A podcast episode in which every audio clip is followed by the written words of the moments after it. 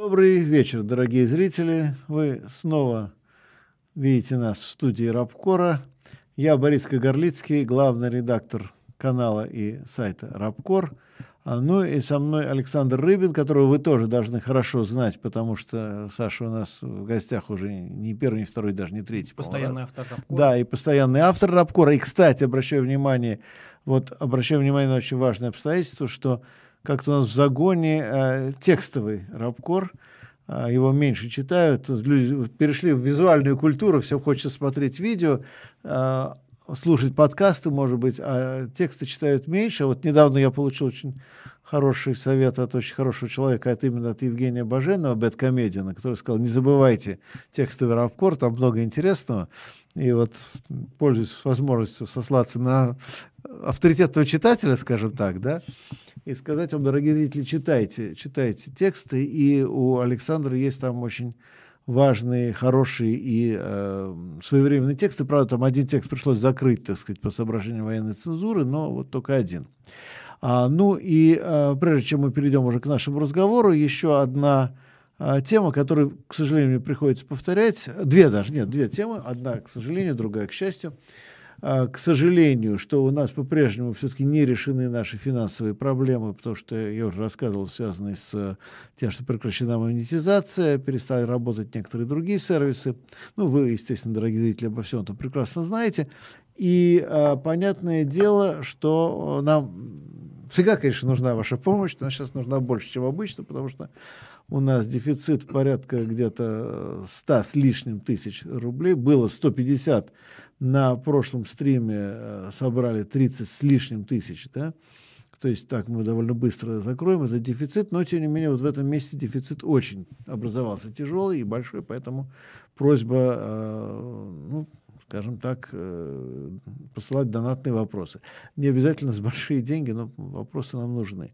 Донатные. Но мы в любом случае, как вы понимаете, будем отвечать и на вопросы недонатные. Это, естественно, наш принцип. Ну и хорошая новость, это о плохом, да, плохая новость была, да, что у нас плохо с деньгами. Хорошая новость, еще раз напоминаю, что 14 мая мы планируем провести встречу подписчиков э, офлайн, да, это времена, когда нужно выходить в офлайн, выходить, так сказать, в реал. И э, мы создадим специальную страничку по этому поводу в ближайшее время. Там будет вся информация. Мы еще не знаем, где это пройдет. Э, ну, время, видимо, это, естественно, будет вечером. Дату мы уже установили, это 14 число, но место будет объявлено позднее. И вот мы создадим страничку в ВК, которая позволит, опять же, как-то регистрироваться, коммуницировать, подготовить эту встречу уже, в том числе со стороны самих подписчиков, друзей, гостей и авторов Рабкора. Ну и теперь, собственно говоря, э, Я Саш, поприветствую да, зрителей. Да. Добрый вечер. Вот, да, обязательно. Ну и э, Александру, естественно, вопросы, которые вы уже поняли из названия стрима, по поводу того, что происходило на Донбассе с, условно говоря, 2014 года и дальше, до настоящего времени, потому что все вот эти вот патриоты и наши замечательные э, певцы так сказать, режима. режима и спецоперации, все время чуть что кто-то им скажет что-то поперек, они говорят, а что вы делали? А где вы были 8 лет? Так вот, ну, напомню, что и мы много чего делали, и мы были э, связаны с этими движениями 8 лет назад. И Александр был э, в Луганске в 2014 году, и, я так понимаю, что и позднее поддерживал связь, и, в общем, мы тоже этим занимались. То есть мы-то 8 лет не молчали, молчали всем другие люди, в том числе те, которые сейчас громче всех орут про поддержку спецоперации, мы не молчали. Более того, мы указывали на проблемы, которые существуют и которые развивались. Ну и, в общем, именно поэтому запрогнозировали, что дела пойдут не очень хорошо уже со всей этой текущей историей. Вот. Ну и поэтому я думаю, что Александр больше, чем кто-либо, может обо всем этом нам рассказать. Как утверждает Министерство обороны, все у них идет по плану, но тот план, который мы себе представляем, идеальный, он не, не реализуется, то есть то, как это могло бы быть. А, в чем разница нынешней спецоперации от того, от тех событий, и вы об этом говорили, и об этом много раз говорил, и другие авторы Рабкор об этом много раз говорили, народное восстание, которое было в, весной произошло 2014 года, и которое, собственно, себя уже защищало потом впоследствии летом 2014 года. и отличие нынешней специальной военной операции, которую начал Путин. Ну, собственно, скорее всего, именно он принимал вот это единоличное решение. Э, весной 2014 года все-таки были реальные народные лидеры. Они не обязательно были местными, да, потому что тот же Игорь Стрелков это все-таки человек, который приехал, но человек, который отвечал за какие-то военные вопросы, и потом вокруг его формирования, там 12 или 16 человек было, да, складывалось ополчение в Славянске, приезжали добровольцы из других регионов России, из других регионов Украины. А, но кто, собственно, начал, когда это восстание начало вооружаться, когда оно стало иметь вооруженные формы? Это 6 апреля, когда Болотов и там тоже с десяток человек с ним с, э, захватили здание СБУ в Луганске. То есть тогда они получили оружие, тогда они там забаррикадировались, готовились к штурму, что их будет штурмовать спецназ СБУ или другие какие-то вооруженные формирования, подчиняющиеся, сменившиеся или тем, кто захватил власть на тот момент в Киеве. Вот, и после этого, собственно, стало, э, стали происходить э, события, которые привели в том числе к тому, что недовольные новыми властями в Киеве захватили администрацию, государственную администрацию в, в Донецке. То же самое мы знаем было в Харькове. Что том ты дело, что было и в Харькове. Э, причем, в какой, причем там активное участие уже принимали на тот момент не запрещенная организация, как она сейчас запрещенная, разгромленная на Украине, например, «Борьба». Угу. Да, они были среди тех, кто захватил администрацию в Харькове. Вот. Потом, конечно, выбили с участием националистов каких-то лояльных э, силовых структур, лояльных Киеву, тогда, э, тогдашним властям в Киеве. Э, но тем не менее, то есть это была ситуация народного восстания. Тут две вещи нужно уточнить, очень важно. Первое, в Киеве в принципе не было в этот момент легитимной власти. Мы можем как угодно относиться к Януковичу, естественно, фигура не вызывающая сам никаких симпатий, но а, он так или иначе был избран президентом. А после того, как его свергли, легитимной, выбранной народом власти в Киеве, на Украине не было. То есть был то, что называется хунта. Да, Те, кто вооружен, да. и это принципиально, кстати, отличие от того режима, который возник уже позднее, потому что если мы говорим конкретно о Зеленском, то вообще-то, между прочим, он был выбран, да, он да. был выбран на конкурентных выборах. Опять-таки, как угодно можно относиться к Зеленскому, но это другая ситуация. То есть в одном случае легитимной власти нет, и поэтому каждый может интерпретировать ситуацию так, как хочет. И, соответственно, то, что произошло в Киеве, неприемлемо для людей, которые находятся в Луганске. Да?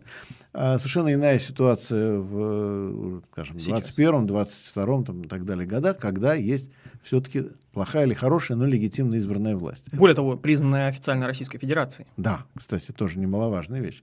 Вот. И а, второй момент, да, что Украина действительно оказалась в 2014 году в состоянии, по сути, гражданской войны. Это не просто Луганска и Донецка. То есть то, что сейчас украинская пропаганда предпочитает говорить, что это чисто сепаратисты. А вот мы к этому вернемся, но мы же были там, вот, скажем, мы были в Белгороде, наша команда, вот, Александр был в Луганске, но это не сепаратистское было движение, это по всей Украине происходили волнения.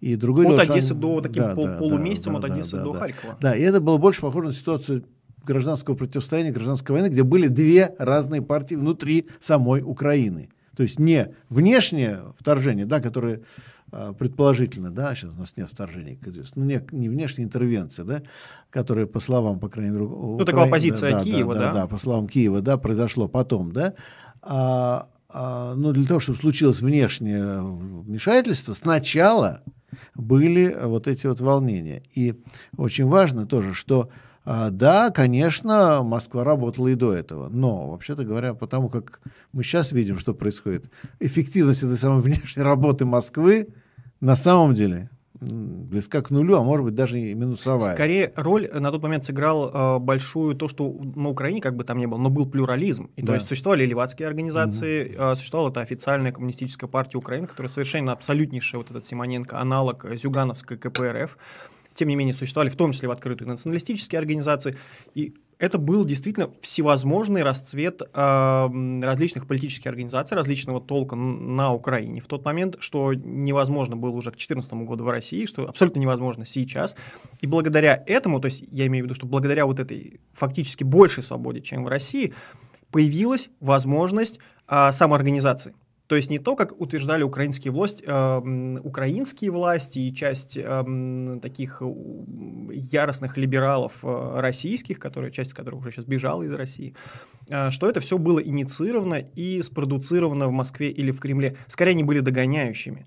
То есть тот же Стрелков, вот ровно год назад, да, мы беседовали в студии Рабкора, как раз я беседовал со Стрелковым, который говорил, да, это была наша личная инициатива. Он это много раз повторял. То есть, может быть, кто-то что-то ему там и шепнул, говорил, да, но год назад, он в том числе здесь, в студии Рабкора, угу. рассказывал, как их те же самые ФСБшники в Таганроге ловили и сажали на подвал, как, когда они ехали э, из Крыма вооруженные как раз в сторону Донбасса. Вот.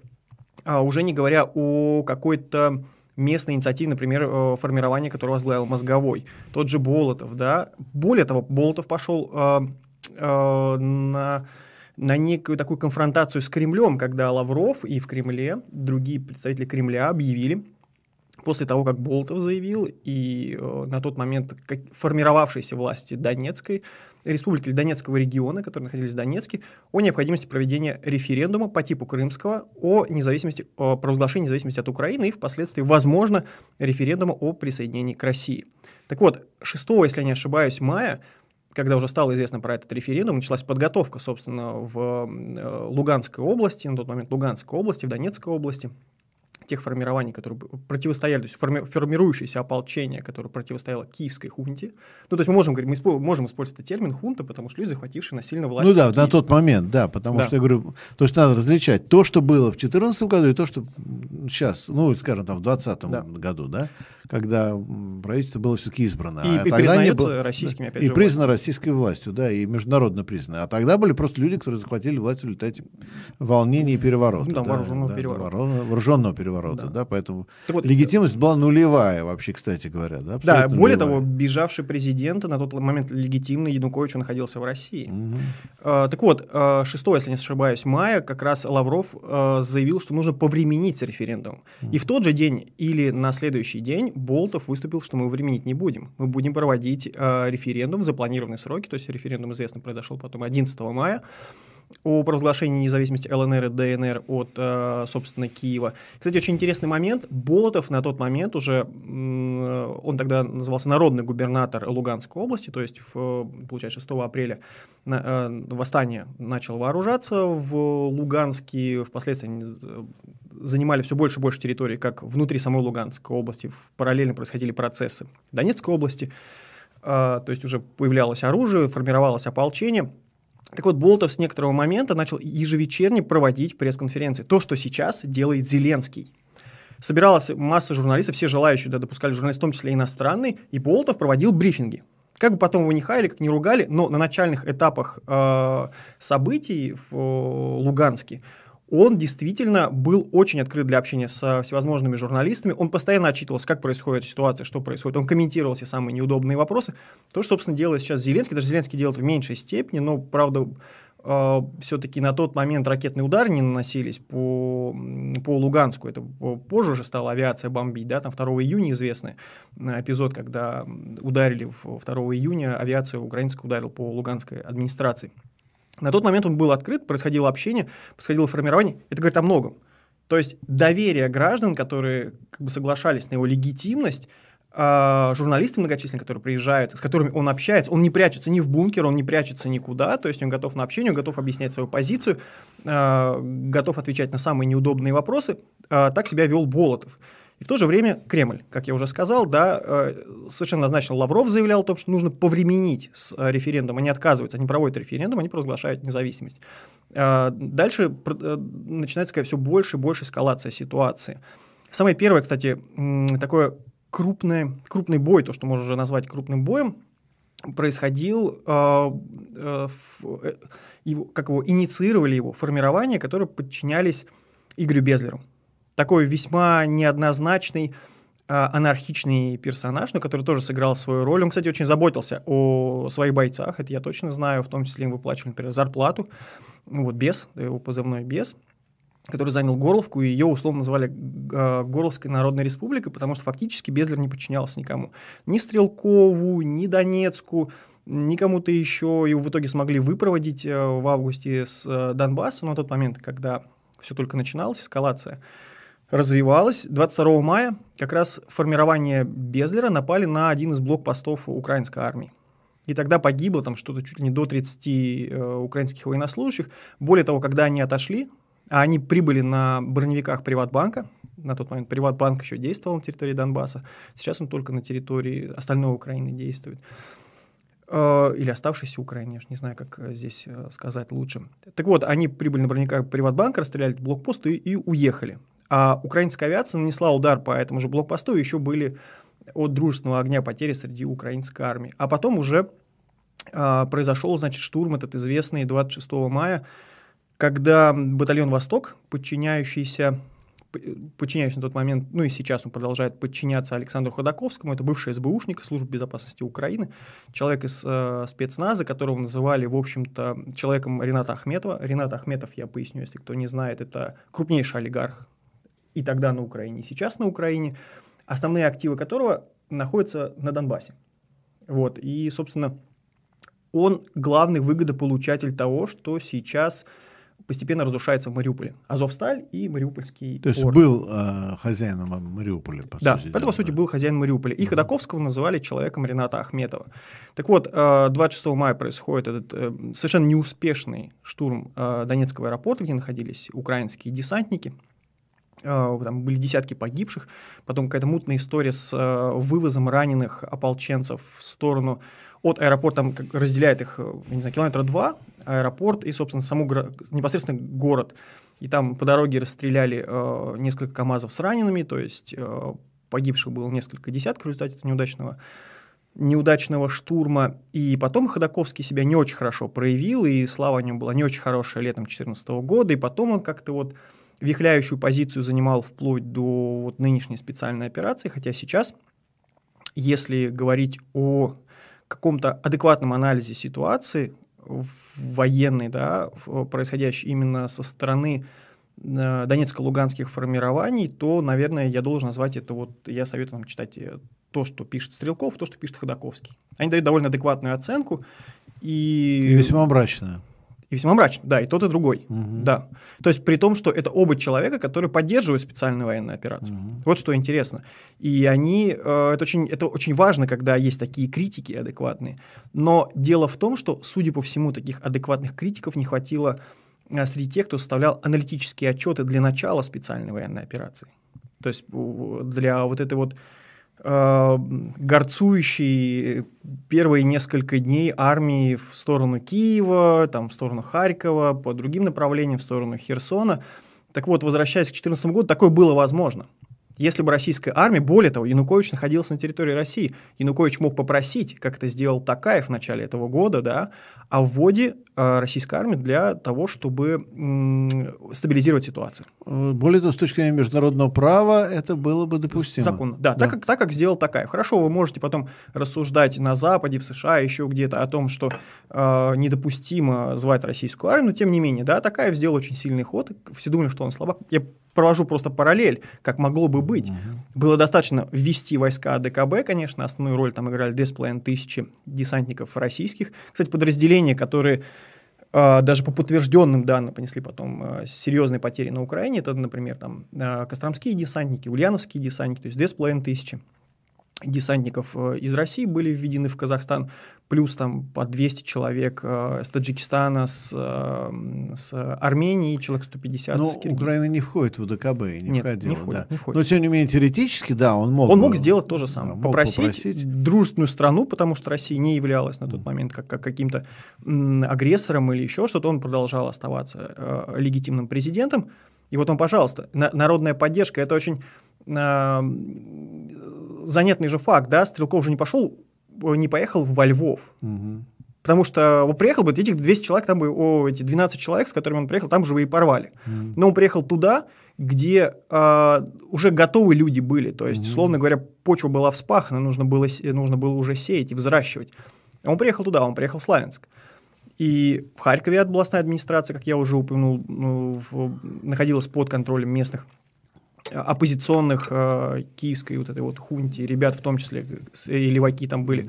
В Одессе э, позже произошли эти мрачные события, когда десятки людей сожгли, да.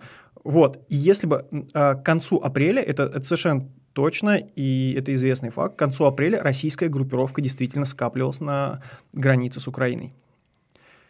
Э, важный момент произошел 26 апреля. Эту группировку решено было отводить. То есть до 26 апреля все ждали, что сейчас, да, российская армия заходит.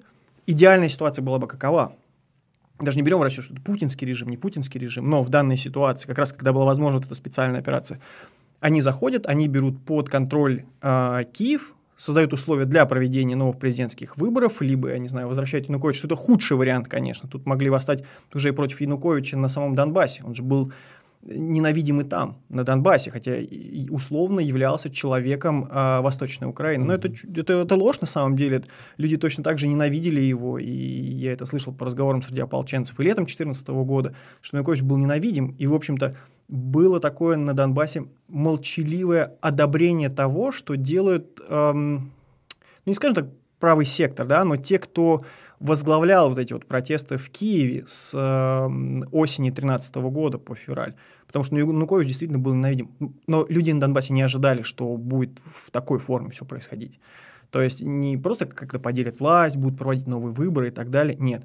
Янукович сливается, происходит силовой захват власти, э, и люди эти начинают объявлять, что русский язык нам враг и так далее, что, что уже сигнализирует о том, что будут ущемляться регионы, где в основном живут русские. Как раз и возникло вот это вот тот термин, тот самый русский мир. Но он очень широко очень широко трактовался, да, те люди, с кем я общался, в том же Луганске, ополченцы, они трактовали, что этот русский мир включал то, что в... Это причем говорили украинцы, которые, да, там э, живут. Э, э, русский мир — это была какая-то невероятная смесь идейная, которая отчасти, можно сказать, там были какой-то русский национализм, э, ностальгии по Советскому Союзу, причем советские ценности преобладали. Если вы помните, было гигантское количество красных флагов в Луганске. Э, ну, там даже интернационалы играли, или гимн Советского да, Союза. Да, да это, было, это было нормально. То есть э, на боевые выезды на частях, э, которые контролировались ополчением в Луганске, были красные флаги. Это было нормально.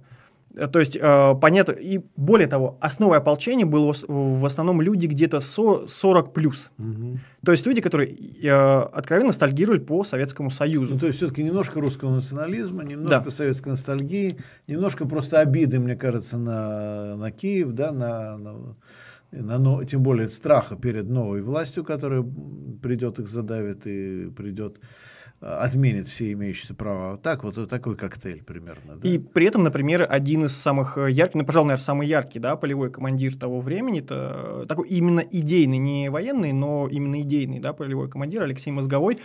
Э, он же говорил очень важную вещь. Для нас э, олигархи враги, неважно, где они, в Киеве или в Москве. Я думаю, то, за что его впоследствии убили, то есть вот то, что идея создания Новороссии как некой альтернативы и Киеву, существующему, и Москве, то э, ну, им опять же мы должны говорить, что это люди, э, которые становились полевыми командирами, будь то мозговой, будь то дрема, будь то тот же Моторол и так далее. Э, это все-таки люди не академические, не ну, академики, не, да? да, и это была, конечно, невероятная смесь, то есть ответить Мут, на... Мутное, мутное сознание, Ну, конечно, конечно это же да. ответить, на, ответить на запрос э, восставших людей. Да, лю, э, это как с французской революцией, там же невозможно было вот, вот восставший э, народ Франции, он требует по пунктам то, то, то и то. Но, конечно, есть, э, тогда же, да, был регионализм очень развит во Франции, то есть были же вот эти вот всевозможные аспекты, нужно было ответить ожиданиям восставших людей. Понятно, что был основной негативный момент, да, это, собственно, монархия. В данном случае хунта в Киеве. Это то, что всех объединяло. Как это должно было разрешиться, в каком формате, социал-демократия или что-то еще вот в этой огромной Новороссии предполагаемый, да, как предполагалось и весной, и летом 2014 года, это все бы уже решилось как-то какими-то другими методами внутри уже этой Новороссии. Но на тот момент, конечно, был такой невероятный коктейль, а, который отвечал запросам восставших, восставших э, людей.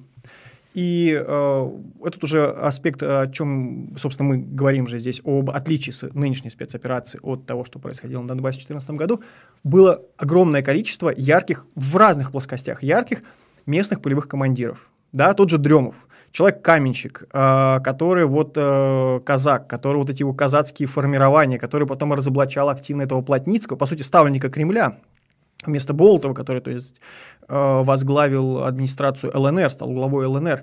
и который говорил о кураторстве ФСБ над углем, вывозимым с территории Донбасса, с территории подконтрольной ЛНР на Украину. Э, дело в том, что я знаю, где эти эшелоны проходили. Я даже э, видел эти составы, которые по ночам ехали через станцию Сифон. Это была вот буквально линия разграничения, там поселок Донецкий рядом. гнали туда вот эти составы по ночам с углем э, на Украину. И Дрем уже очень сильно этим всем возмущался. Но Опять же, какая у него там невероятная идеология, да, это, то есть, там, он казак, он Все там... перепутано было. Конечно. Даже у Мозгового, кстати, у Мозгового потом просто так получилось, что в «Призрак» начали собираться левые, а, так чисто технических набралось много, да, но при этом сам Мозговой писал какие-то очень странные тексты. С одной стороны, какие-то социальные призывы, с другой стороны, ностальгия по монархии, какие-то антисемитские темы, при этом одновременно интернационалистские тут же, да, да, в одной, да, да. буквально одной фразе, да, э, в одном предложении. В конце концов, если мы возьмем все-таки э, промежуток между февральской и октябрьской революцией, да, это же был тоже, опять же, сон. Или еще, наверное, если проводить параллель скорее с э, четвертым и пятым году, да. годом, да, это же было сон каких-то идей. ССР, ССР требовали э, земли для крестьян, большевики делали акцент на пролетариат, э, то, то есть ра, ра, Поп Гапон, который выводил, да, 9 января на, на демонстрацию, вообще как бы его риторика была охранительской. Вот, и он шел вообще просить царя, да, э, как бы этот, вот этот зубатовский социализм. То есть здесь то же самое. Ник- никто не мог готовиться к э, такому народному восстанию неожиданно. Оно произошло, оно происходило, был сон идей, который мог потом дальше как-то воплотиться. Если бы дальше выстраивалась это Новороссия. Новороссия могла, конечно, выстраиваться только при определенной военной поддержке страны России на тот момент. Это, это действительно так. Просто даже при всем своем тогда развальном состоянии, да, украинская армия, конечно, выглядела гораздо хуже, чем сейчас, но тем не менее силовой блок, а особенно вот эти вот персонажи, которые очень часто умеют метнуться на нужную сторону, это вот всевозможная гос, госбезопасность, тогда это СБУ, мы знаем одного КГБшника, который тоже очень вовремя метнулся и сейчас стал наследником ельцинского безобразия, вот, вот эти вот люди, то есть э, они же там формировали некие очаги сопротивления, плюс националисты, которые при Януковиче вполне себя комфортно чувствовали. Организованные олигархом, в частности Игорем Коломойским, вот эти вот нацбаты начали потихоньку захватывать э, территории, оружием поставлялось, соответственно, там военными э, или там МВД и так далее. Но вот эти структуры, их силовой блок был мощнее, разумеется, ополчение, которое потихоньку как это формировалось. Принудительной мобилизации не было. Кстати, тоже очень важный момент. В отличие от нынешней мобилизации в ДНР, ЛНР, в, за весь период весны-лета 2014 года в ЛНР и ДНР мобилизация не проводилась. Все, формирование были, это вот в чистом виде было ополчение. Сугубо добровольные формирования. То есть сейчас можем говорить о некой регулярной армии, куда то есть уже были сформированы вот эти народные милиции ДНР, ЛНР, и туда уже мобилизованных отправляют, хотя что, э, что по уровню их обуча, об, обучения, да, то есть там люди могут быть за 40 лет, но он действительно, может быть, и служил в советской армии, но он не помнит уже, как там собирать, разбирать тот же автомат Калашникова, как себя вести в условиях современной городской войны, а война именно в, в спецоперация, которая, именно та часть спецоперации, которая происходит на Донбассе, это именно не, полевая, э, не полевые боевые действия, а в первую очередь это городские, плюс штурм вот этих вот укреплений, выстроенных, линий укреплений, выстроенных э, вооруженными силами Украины за 8 лет.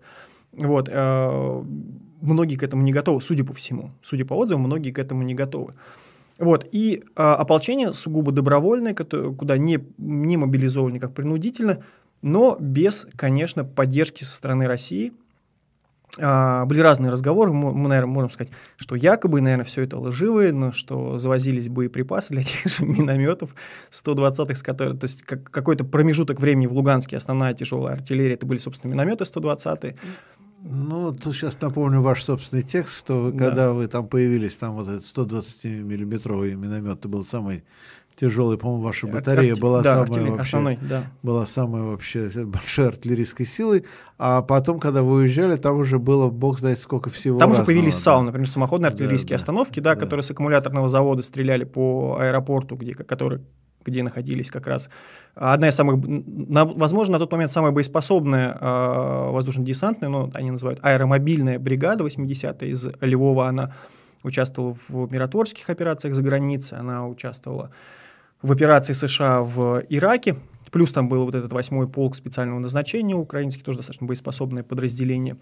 А, так вот, да, к концу июля там стали появляться гаубицы. Ну, вроде как от, а, как называлось, отжатые у украинской армии. Да? Но всякие, конечно, лживые слухи утверждали, что это на самом деле с расконсервацией российской армии, либо завезенной с воинских частей в Крыму, потому что тогда учету не поддавались. То есть вроде бы формально российская армия. Опять же, я повторю, какие-то злобные слухи, которые, конечно, нам не стоит верить. То есть вроде как российская армия после того, как был занят Крым, а, и после референдума о присоединении к России в Крыму, российская армия согласилась передавать вооружение из украинских воинских частей в Крыму самой Украине, вот они попадали другим путем, собственно, на ополчение. То есть и гаубицы Т-30, и то танк. Есть можно сказать, что Россия, если верить, конечно, этим слухам, то получается, что российское вооружение из Крыма, вернее, украинское вооружение из Крыма российская да. страна передавала обеим да. сторонам. Да, можно, можно и так это трактовать.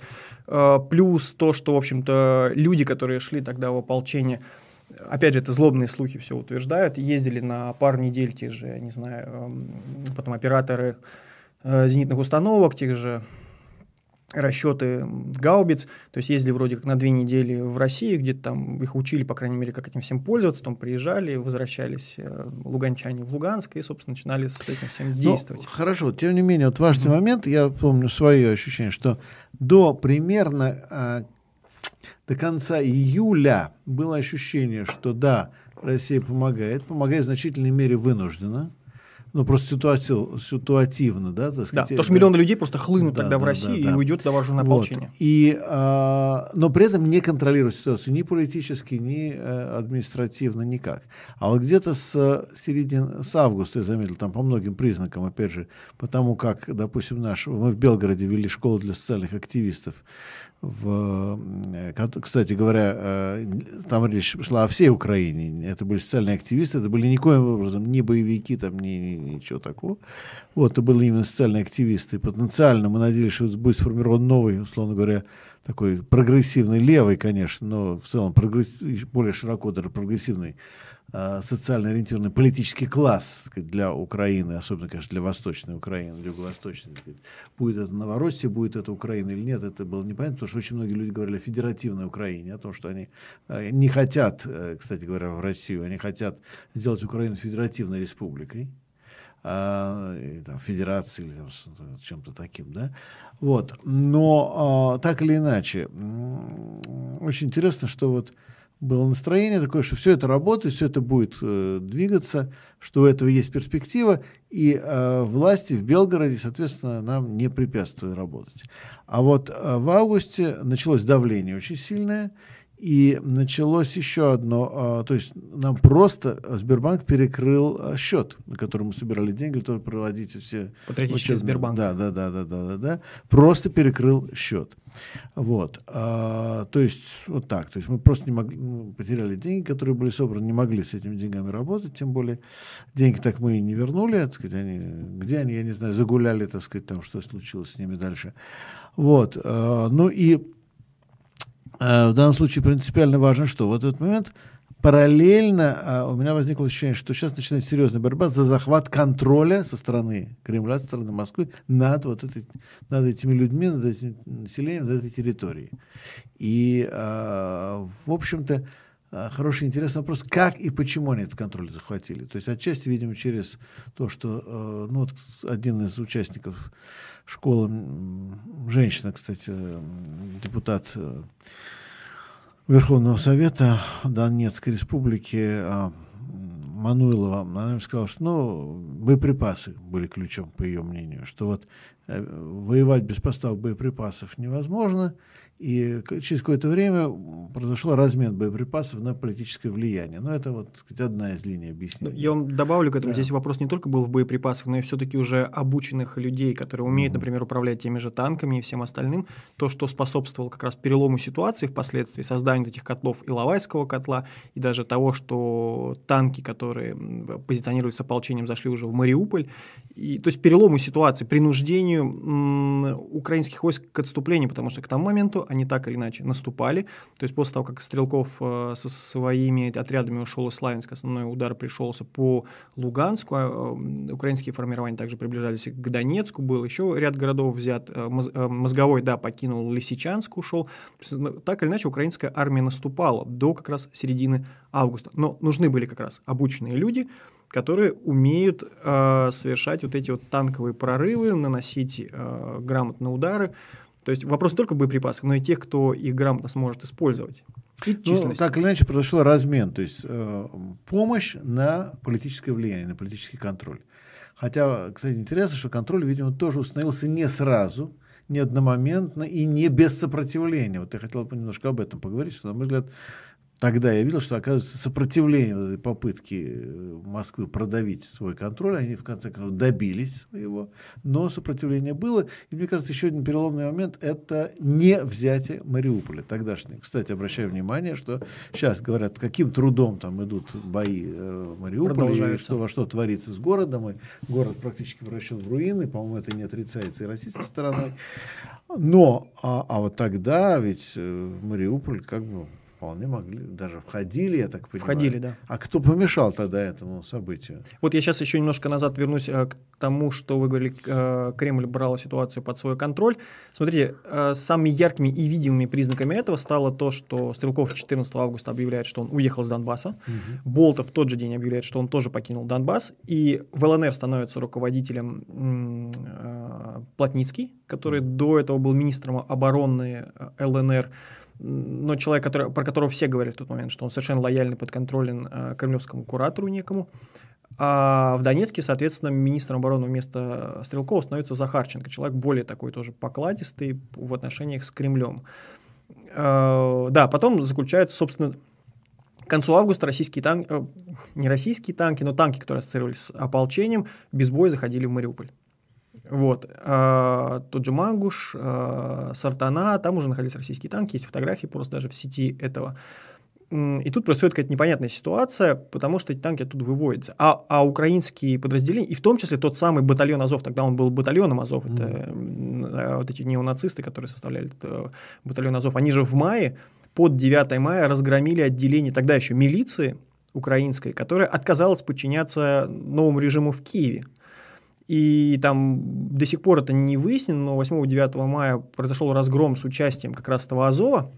Они расстреливали из БТРов, вот это управление милиции по Луганску, и там погибло от 20 до 50 человек, которые как раз были на стороне, э, тогда еще не возникшей ДНР, но вот э, провозглашенной э, с, вот этой вот донецкой некой автономии, э, противостоящих, э, противостоящих Киеву донецких сил.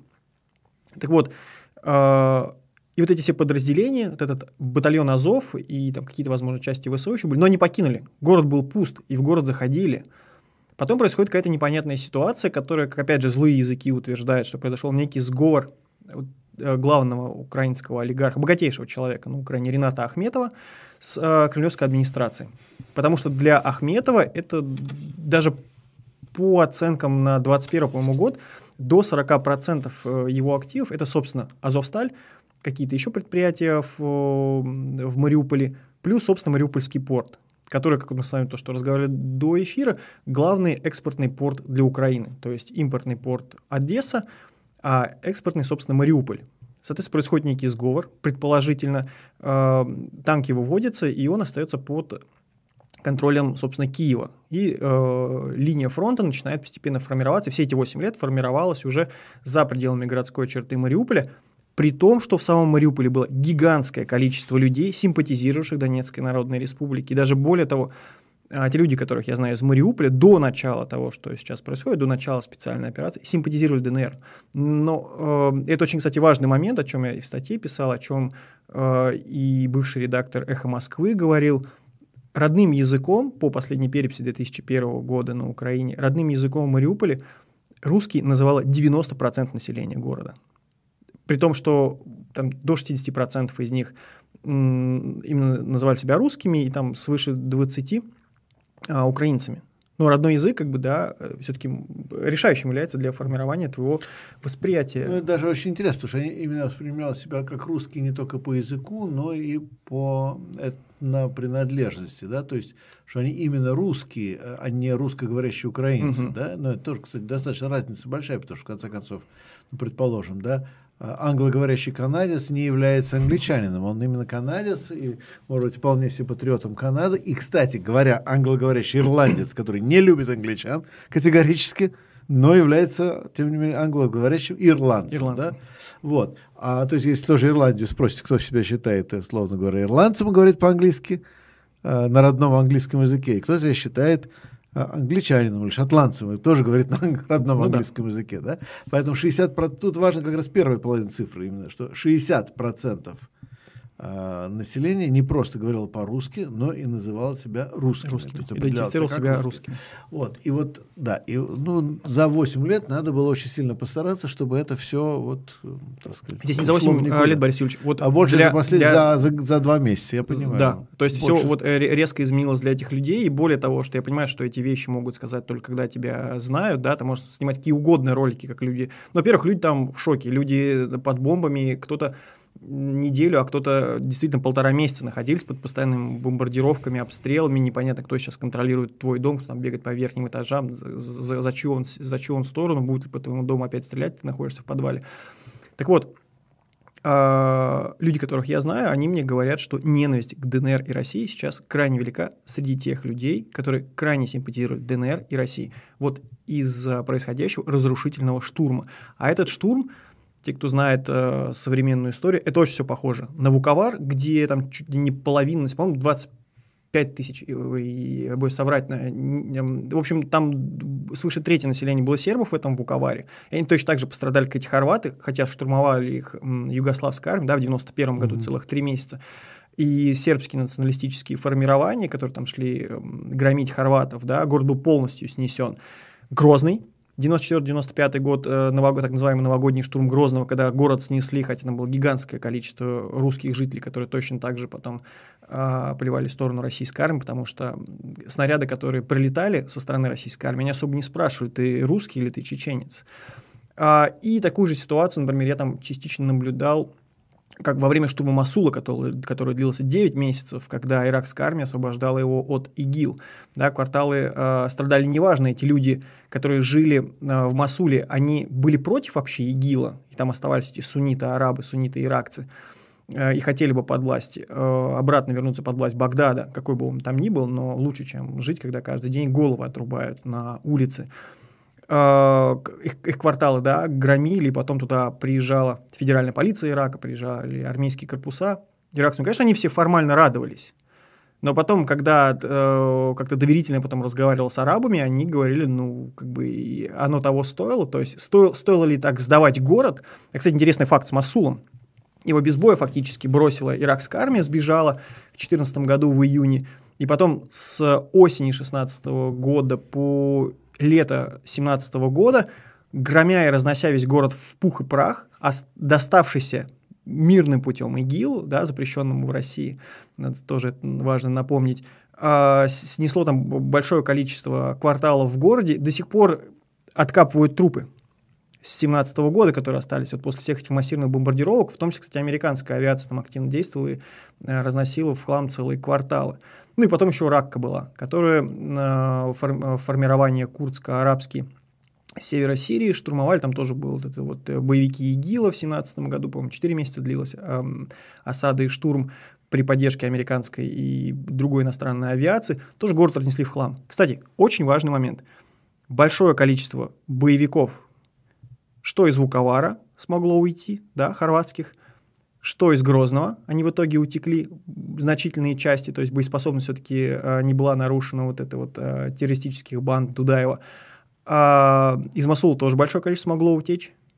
Из Раки вообще позволили от 4 до 5 тысяч, это потом уже выяснили расследователи э, BBC, э, курды договорились, что 4, 5, от 4 до 5 тысяч боевиков ИГИЛа могут покинуть город, чтобы могли его окончательно, уже разрушенный город, взять под свой контроль собственно, вот эти курдские, курдско-арабские формирования СДС, с, а, сирийские демократические силы.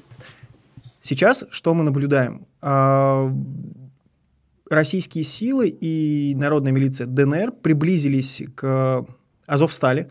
Это гигантское советское предприятие площадью 10 квадратных километров, где сами представители ДНР признают там масштабные подземные коммуникации. Ну и плюс, если кто-то себе представляет, что такое советский сталелитейный завод. Я вот работал на машиностроительном одном из крупнейших э, бывших, ну, то есть построенный в советское время машиностроительный завод. Я представляю себе, это действительно это крепость.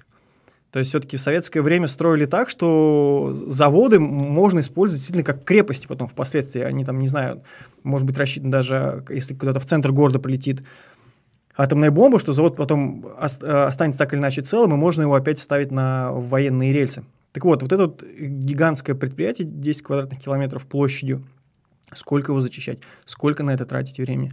Как бы не оказалось так, что подобно боевикам ИГИЛ из Раки, а, остатки Азова и остатки сил ВСУ просто выпустят.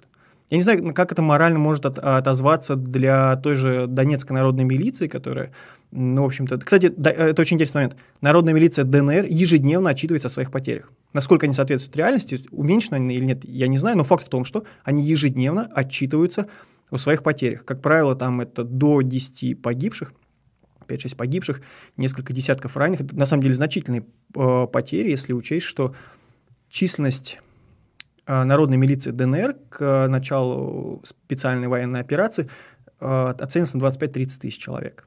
То есть это очень, это очень серьезные потери. Так вот, э, как это воспримут те люди, уход вот этих азовцев, да, которые они, наверное, жаждут как-то разгромить и добить, уход их из города, который уже ну, просто снесен.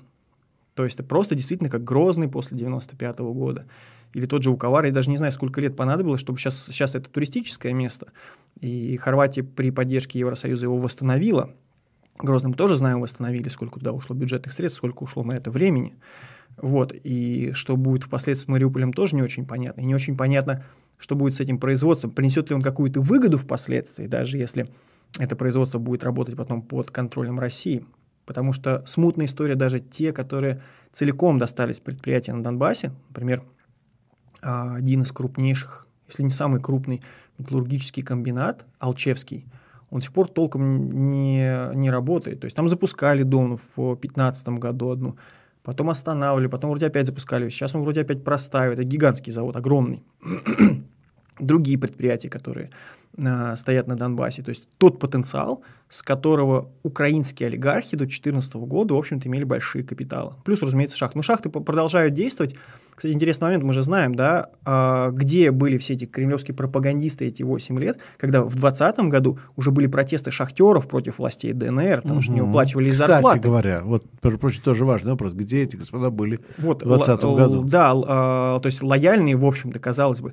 И очень важный момент. Да, ну, кстати, Рабкор писал про, опять же, напомню, Рабкор писал про забастовки шахтеров в 2020 году. Поэтому у нас нет вопросов к себе, где да, мы были. Да, мы знаем, где мы были, на чьей стороне мы были, да. А вот они, вот этот большой вопрос. И тут э, и продолжает э, отвечать на ваш вопрос, как происходило потом взятие под контроль, собственно, Кремлем полного, полного контроля над, над э, той частью ЛНР, ДНР, которые контролировали, собственно, Луганском и Донецком, потому что по Конституции Луганской Народной Республики э, она в, должна быть в границах Луганской области, да, и то же самое с ДНР, то есть она должна быть в границах бывшей Донецкой области, на самом деле от провозглашенной территории там что-то 35% они только контролировали на самом деле.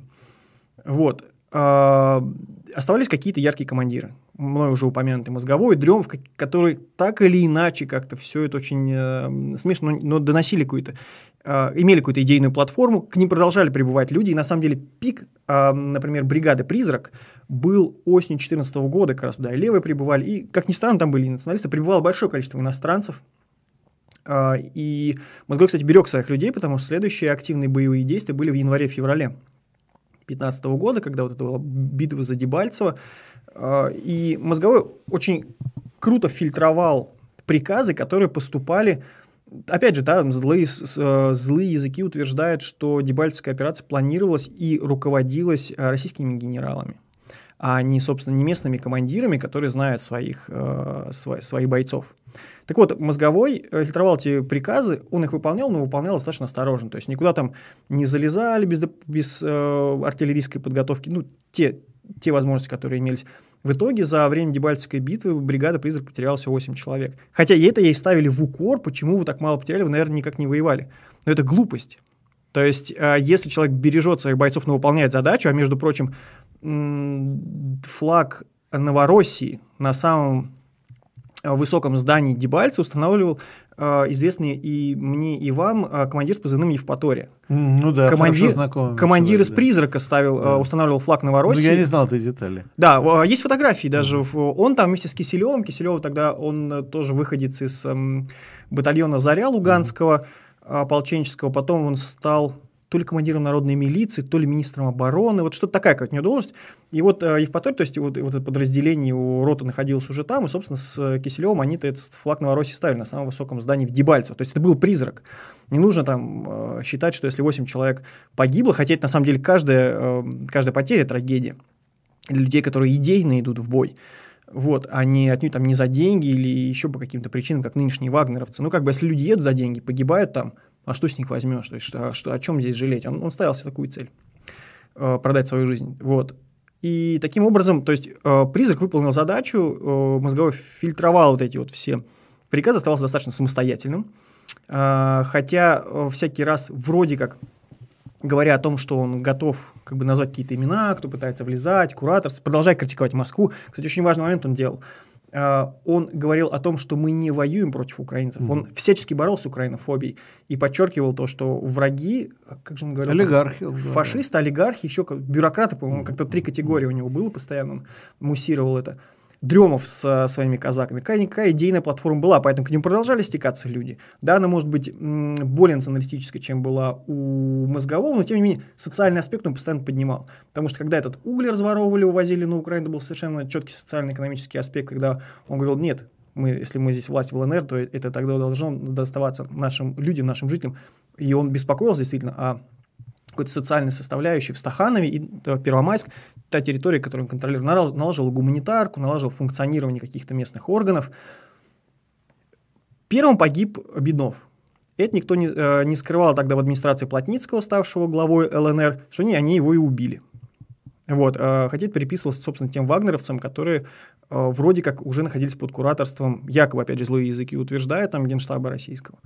Тем не менее, то есть, да, Плотницкий не, не скрывал. 1 января 2015 года убили Беднова, о истинных мотивах его убийства написал на Рабкоре, на тут же или на следующий день вышла статья, и после этого, кстати, сайт обрушили, и потом, да, и mm-hmm. было же куча всяких вот этих ботов, понабежавших своими гадкими комментариями. А в мае, 23 мая уже убили Мозгового. Сначала было одно покушение, которое делал видео, видеообращение, что это было как бы вот ему, ему угрожает. Это было еще накануне 9 мая ну, антифашистского форума. Евпатория мне говорил как раз, что он уехал за несколько дней до этого да. убийства и предупредил Мозгового, что... Нет, нет, его как раз ему дали возможность да. уехать ровно на следующий день. Да. К нему приехали люди а, из МГБ да, да, вот. и сказали, либо ты уезжаешь, да. либо... И причем он поехал не через территорию ЛНР, он выезжал, у него там свой микроавтобус, он выезжал через территорию угу. ДНР. Угу. Вот. Но факт в том, что ему люди из МГБ ЛНР, которая подчинялась, собственно, Плотницкому, э, ну или кому там она еще подчинялась, какому куратору, он, он да, он, он выехал. Э, я думаю, уже будет тоже не секрет сказать о том, что, в общем-то, в «Призраке» на тот момент говорили, что, в общем, Плотницкий не популярный человек. Это действительно факт, он был не популярный. Его уже обвиняли в том, что он со своей женой каким-то образом присваивает гуманитарку, поступающую из России. И разговоры были, что нужно сначала поменять власть в Луганске, а потом двигаться дальше – то есть оставаться просто Волчевски ничего не будет. Но вот, это, вот в итоге мозговой погиб, а Евпаторий вынужден был уехать, а, Призрак так или иначе уже был подчинен народной милиции, уже все при Плотницком. Интересно. Ну, потом Дремов вскоре. Да, в, дека, в декабре. В, в дека, да. да, и все потихоньку, все эти яркие командиры, появившиеся на волне 2014 года, были убиты. Ну Сейчас... Ну, последним Захарченко. Да. А, кстати, очень интересный момент, что Захарченко э, погиб что-то, что-то через месяц, вроде после того, как Прилепин, который очень э, долго с, с ним там ходил как советник, извините, э, он слился за месяц до этого. Может, просто совпадение, я не знаю. Но он слился, через месяц гибнет Захарченко. Вот, э, дружбу с которым очень активно гордился Прилепин. Один из нынешних э, кремлевских вот этих вот певцов э, кремлевской спецоперации. Э, так вот, и в итоге мы сейчас имеем то, что нет ни одного яркого народного лидера из 2014 года. Даже среди живых, которые остались. То есть Стрелков, тот же Безлер, хотя человек, я, я повторюсь, не такой своеобразный очень человек, но он зарекомендовал себя достаточно хорошо в отношениях с своими бойцами, в отношениях с жителями Горловки. По крайней мере, те, с кем я разговаривал, всегда найдется тот, кому это не понравилось. Человек, говорю, жесткий, авторитарный, но тем не менее свою задачу он выполнял. Гор Горловскую Народную Республику, как бы самопровозглашенную, собой созданную, он контролировал. А, хотя остаются они. Где-то непонятно, где-то растворился Губарев, вроде как якобы он ехал с а, колонны российской армии со стороны Беларуси на Киев. В этой же колонне ехал Царев. Еще ряд людей, которые примкнули потом к Кремлю, или там к, стали там пригожинскими военкорами, еще какими-то такими подобными персонажами, а, они где-то растворились. Они не на первом плане. Зато Кремль зачем-то из нафталина или из формальдегида достал Януковича. Это вот это, это как бы говорит о совершенно неадекватном восприятии реальности. Янукович продолжает себя презирать и ненавидеть. Его считают виновником ситуации, которая сложилась на Донбассе. То есть не просто а, человек, который был плохим президентом, но виновником того, что сейчас происходит, ситуация, которая вверглась в, э, в этот хаос. Так вот, этих никаких народных ярких лидеров мы не видим. И еще очень важный аспект, который я хочу сказать, и, возможно, вы тут что-то добавите. Потом перейдем к вопросам, да. Угу. А, нет, возможно, еще добавить, просто как раз это касаемо Белгородской школы.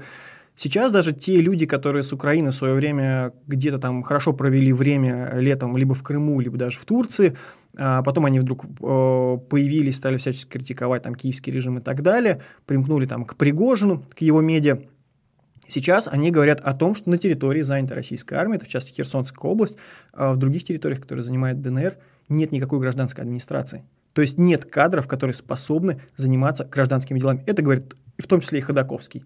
Белгородская школа была направлена как раз на то, насколько я понимаю, чтобы на территории, которую занимают, которую освобождают, появлялись кадры, которые способны заниматься гражданским управлением. Ну да, но мы сделали ставку на то, чтобы это люди были, которые самостоятельно могут принимать решения, ориентируясь на э, интересы населения. Именно поэтому школа и была разогнана. Именно поэтому школа была разогнана, потому что люди, которые формировались, ну, то, что мы видели уже в Донецке и в Луганске, эти люди сразу оказывались в конфликте с московскими кураторами. Сразу же, да? И в результате, да, совершенно разные интересы, да? Вы что хотите? Вы хотите защищать интересы местного населения – или вы хотите, чтобы приехали московские кураторы и потом это все отдали каким-то другим олигархам? Да, да Там, например, или занимались какими-то коррупционными схемами да, для попила бабла, которого да, на восстановление отправляют. Да, совершенно верно. Поэтому, ну, увы, на тот момент они оказались сильнее. Ну, сейчас, кстати, они за это расплачиваются. А, ну, давайте посмотрим, послушаем вопрос. Я думаю, они уже набежали. А, Олег, да? Олег Антонов за кадром. Так, э, Александр Борис, слышите меня? Да, слышно. Слышно. Так, тут три вопроса Александру. А, значит, первый вопрос. Вот вы в 2014 году, вот, про который сейчас рассказывали, ну и все последующие 8 лет, вы там были в качестве э, военного корреспондента или как ополченец?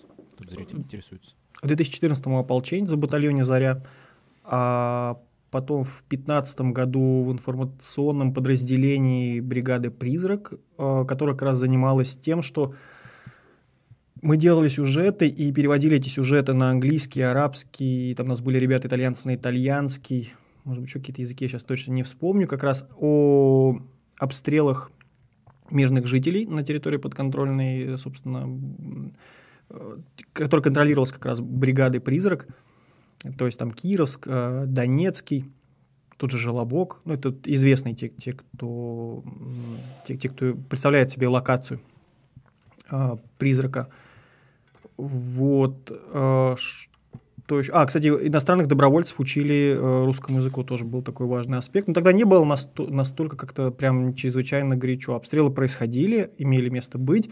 Обстреляли в том числе запрещенными фосфорными боеприпасами. А впоследствии уже, да, в качестве журналиста или там к знакомым просто приезжал. Так дальше. А, так, вот второй вопрос. Вы вот порекомендовали читать Стрелкова который, ну, там вот, э, хоть вроде поддерживает спецоперацию, но достаточно критически высказывается о ней и о методах ее проведения, но у нас зрители достаточно э, негативно восприняли вот этот совет и интересуются, кого кроме Стрелкова еще можете почитать, кто действительно может описывать всю правду происходящего. Всю или не всю правду, но вот тот же Ходаковский, который, я опять же повторюсь, довольно неоднозначную славу э, себе снискал в 2014 году и в последующий год, но он довольно адекватно, на мой взгляд, описывает ситуацию, находясь внутри, потому что он продолжает командовать батальоном Востоком ВД ДНР, который участвует в штурме Мариуполя. А, кто-то из... Э, понимаете, здесь, здесь очень важно, что люди, которые поддерживают спецоперацию, но с критической, довольно адекватной точки зрения. Потому что... И они обладают информацией оттуда. А, те, кто просто основывается на какой-то аналитике и рассуждениях э, военных с критической стороны. Давайте я вам чуть позже отвечу. Прям. Ну, просто вот, вот я почему рекомендовал, повторюсь, потому что эти люди, поддерживая, критикуют происходящую ситуацию. То есть они являются сторонниками событий э, и говорят, что в них неправильно, чтобы они двигались. Э, их там, да, и Стрелков это озвучивает, и Ходаковский. То есть мы должны взять Киев то есть полностью всю Украину. И понятно, что они критикуют с той, с той точки зрения, а почему мы это не можем сделать? Ну и, соответственно, поэтому мы их критику можем воспринимать как более объективную, да, что они да. не, просто, не просто говорят, а, что мы, мы против, да, они даже говорят за, но все равно ничего не получается. И почему, да, это я думаю. Ну, Стрелкова, кстати, но я заметил любопытную вещь, что Стрелкова последнее время, и, кстати, даже это было в переписке у меня, Стрелкова очень любит цитировать украинская сторона с некоторых пор. И вот а, у меня есть несколько корреспондентов, которые э, со мной переписывались, которые, ну, как бы, так сказать, э, такие вот, с одной стороны, за Украину, за Украину, с другой стороны, тоже, в общем, критически относятся и к тому, что у них творится. Вот. И э, они обожают, э, когда они со мной начинали спорить, они обожали как раз цитировать Стрелкова, вот, допустим, да, то есть, в этом смысле очень любопытно, что какие-то такой Стрелков э, почему-то вот очень как-то ложится на душу людям, у которых такой вот скорее немножко такой признак украинского национализма тоже есть. Видимо, вот у него вот русский национализм такой вот все-таки, да, да, неизбывный, да, и вот если там какой-то, ну, такой умеренный, в умеренной форме, понятно, что какие-нибудь там крайние все равно не будут переписываться, умеренное сказать, настроение такое в духе украинского национализма, вот они с удовольствием цитируют Стрелкова как раз. Ну, это да. тоже о многом говорит. Да. И еще еще, наверное, из каких-то таких интересных, эм, на мой взгляд, довольно адекватный телеграм-канал издания «Страна ЮА», политика страны, если не ошибаюсь. Да, политика страны он называется, я вам советую, потому что они стараются придерживаться действительно по-прежнему объективности и всякий раз делают э, пометки, что с точки зрения Украины это так. То есть, разумеется, они ЛНР, ДНР ставят в кавычки, потому что запрещенные террористические организации территории Украины. Но вот они достаточно взвешенной позиции, удивительно, что их еще не закрыли, стараются придерживаться. Именно в, э, в освещении э, военной стороны специальной операции. Вот этот, вот этот момент очень важный. И в том числе э, давая версии разных сторон. То есть собирая, преподнося и в том числе э, делая какие-то замечания по марке. Можно это идентифицировать информацию, то есть проверить, подтвердить или нет. Дальше вопросы. А вот если международные какие-то военные корреспонденты, ну там не украинские, не российские, а какие-то, ну, с третьей Нет, страны. к сожалению, нет. На данный момент там э, это все такая пропаганда безумная. Э, я вам крайне не советую, например, читать таких персонажей, как Коц или Сладков. Это, ну, там уже что-то на грани неадекватности уже происходит. Там как была статья, которую разгромили, по-моему, даже все лоялисты по отношению к специальной военной операции, там вот эти вот правые, так скажем, да, но, но адекватная какая-то точка, э, э, часть правых, э, когда он написал, как он сидел, спорил в, с людьми в подвале, кажется, в Изюме, и они говорят, да, да у нас не было никаких тут маршей Бандеры, вот это вот нам, зачем все вот это сейчас город тут сносят. И он им доказывал, человек, который где ты был все эти 8 лет, э, почему ты там не говорил о гибели командира, почему ты сейчас не вспоминаешь, что Стрелков, вот он есть, почему тогда не привлекли Стрелкова, который поддерживает специальную военную операцию, почему ты молчал, э, когда многочисленные версии появлялись вокруг убийства Мозгового, о причастности Кремля к этому. Так вот, он сидел им, доказывал, как сейчас все правильно, как сейчас все вообще разумно наступает, что вот это за их, в их благо сносится город. Ну, то есть там что-то невероятное. Потом там у Сладкова какие-то безумные вещи о том, что 4 тысячи личных охранников полка Азов сейчас прячутся в подземном городе Азов стали, там биолаборатория, ну вся вот эта вот чушь, угу. которую иногда мы слышим от Коношенко, это еще больше преувеличено. Их трудно назвать военкорами. Вообще, э, я когда сейчас употребляю этот термин военкоры, вот касательно вот этих людей я ставлю в кавычки, потому что они просто пропагандисты. А это все-таки не военкоры,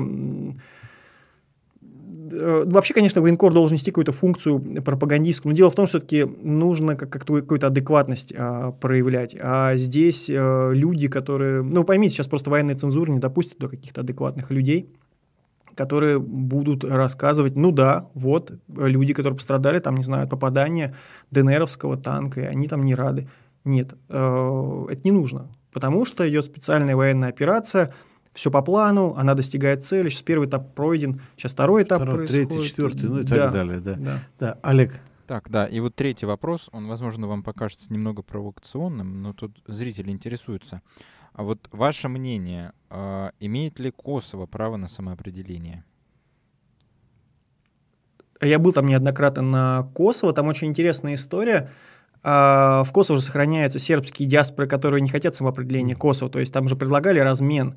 А, Косово остается типа независимым. Вот этот север Косово, где, кстати, а, по-моему, крупнейший металлургический, опять же, металлургический комбинат а, в бывшей Югославии Трепча, чтобы он оставался на этом, значит, севере Косово, а, за сербами он оставался. Плюс а, непонятный статус с, м, с вот этими монастырями, а, Печь, где патриархат а, формально находится по-прежнему сербская православная церковь, они же очень религиозные, националистичные сербы. А, Так вот, Косово, провозгласив свою независимость, албанская часть Косово, да, она не дает такую же возможность провозгласить сербов себя независимыми от Косово, чтобы быть частью Сербии Мгм. на территориях прилегающих. То есть, а вот как быть с этой ситуацией? То есть сепаратизм внутри сепаратизма невозможен, а вот, э, понимаете, здесь получается такая история с двумя, с двойными стандартами. Ну хорошо, да, если мы даем возможность албанцам, той албанской части Косово провозгласить независимость, давай тогда дадим возможность сербам в их местах компактных проживания провозгласить свою независимость и э, соединенность с Сербией. Вот, э, вот такова моя позиция. Ну, я абсолютно Косово. согласен. Более того, есть очень интересный прецедент исторический. Я его недавно узнал. А дело в том, что когда формировалась Югославия после распада Австро-Венгрии, э, то возникла проблема границы между э, тем, что сейчас называется Словенией, ну тогда это была север, э, северо-западная граница государства сербов, хорватов и словенцев, да, то есть держава СХС, будущей Югославии, и Австрии. И а, вот а, кем себя считают люди в пограничных деревнях, между, которые вот, это же, тем более Словения, как мы помним, была под австрийской короной, это важно, да? И, а, ну да, они тогда договорились провести а, плебисцит буквально в каждой деревне, по районной, то есть по уездам, по уездам. И они по уездам а, голосовали, и вот те деревни, которые так, граница так прошла, в общем, так постарались, нарисовали границу миром, кстати, заметил, что воен... там, в отличие от других частей бывшей Австро-Венгрии, где началась пальба, да, а в частности, там, Венгрия, Словакия и так далее. А вот, э, так вот, они так нарисовали границу, что вот если деревня голосовала, мы австрийцы, вы австрийцы, мы словенцы, сюда, да, и вот так границу они так да, провели вот так по, по, по локальным референдумам. Ну, какие-то Вот. механизмы есть, да. Да. А я на- как-то на севере, работая на севере, а, застал историю вообще удивительную бабушки одной, которая умудрилась, а, значит, родиться в, а, то есть в Галиции, в Австро-Венгерской. А, ну, Потом-то стала частью Польши, потом, соответственно, в составе Советского Союза. Ну, Она, то есть, вот она, получается, в четырех государствах Блин, прожила. ну, известный и- анекдот, известный же анекдот, что старика спрашивают, как вот биографию заполняют, говорит, ну, родился в Австрийской империи, а потом, а, там, не знаю, в школу пошел в э, Чехословакии, э, женился в Венгрии, а, значит, потом, а, потом, значит, э, работал в Советском Союзе, сейчас на пенсию ухожу в э, независимой Украине. А, И тот, кто заполняет анкету, говорит, ну вы, вы, вы попутешествовали. Да нет, я никогда не уезжал из Мукачева. Ну вот, да, здесь такая же история. Так, дальше вопросы. Так, да, я сразу вас прошу, э, поскольку Короче, вступ- да? вступительная часть была очень долгой, практически целый час вы разговаривали. Ну, поэтому- правда, тема важная, я не спорю, но вопросов понабежало, поэтому да, чуть Хорошо, Быстро, режиме да. блиц. Да. Так, э, как обычно, начинаем с донатных вопросов, чтобы зрители не обижались. Так, вот тут нам в чате написали, что прислали вам на карту, Борис Юрьевич, донат. Спасибо. Каких-либо комментариев. И вот такой вопрос.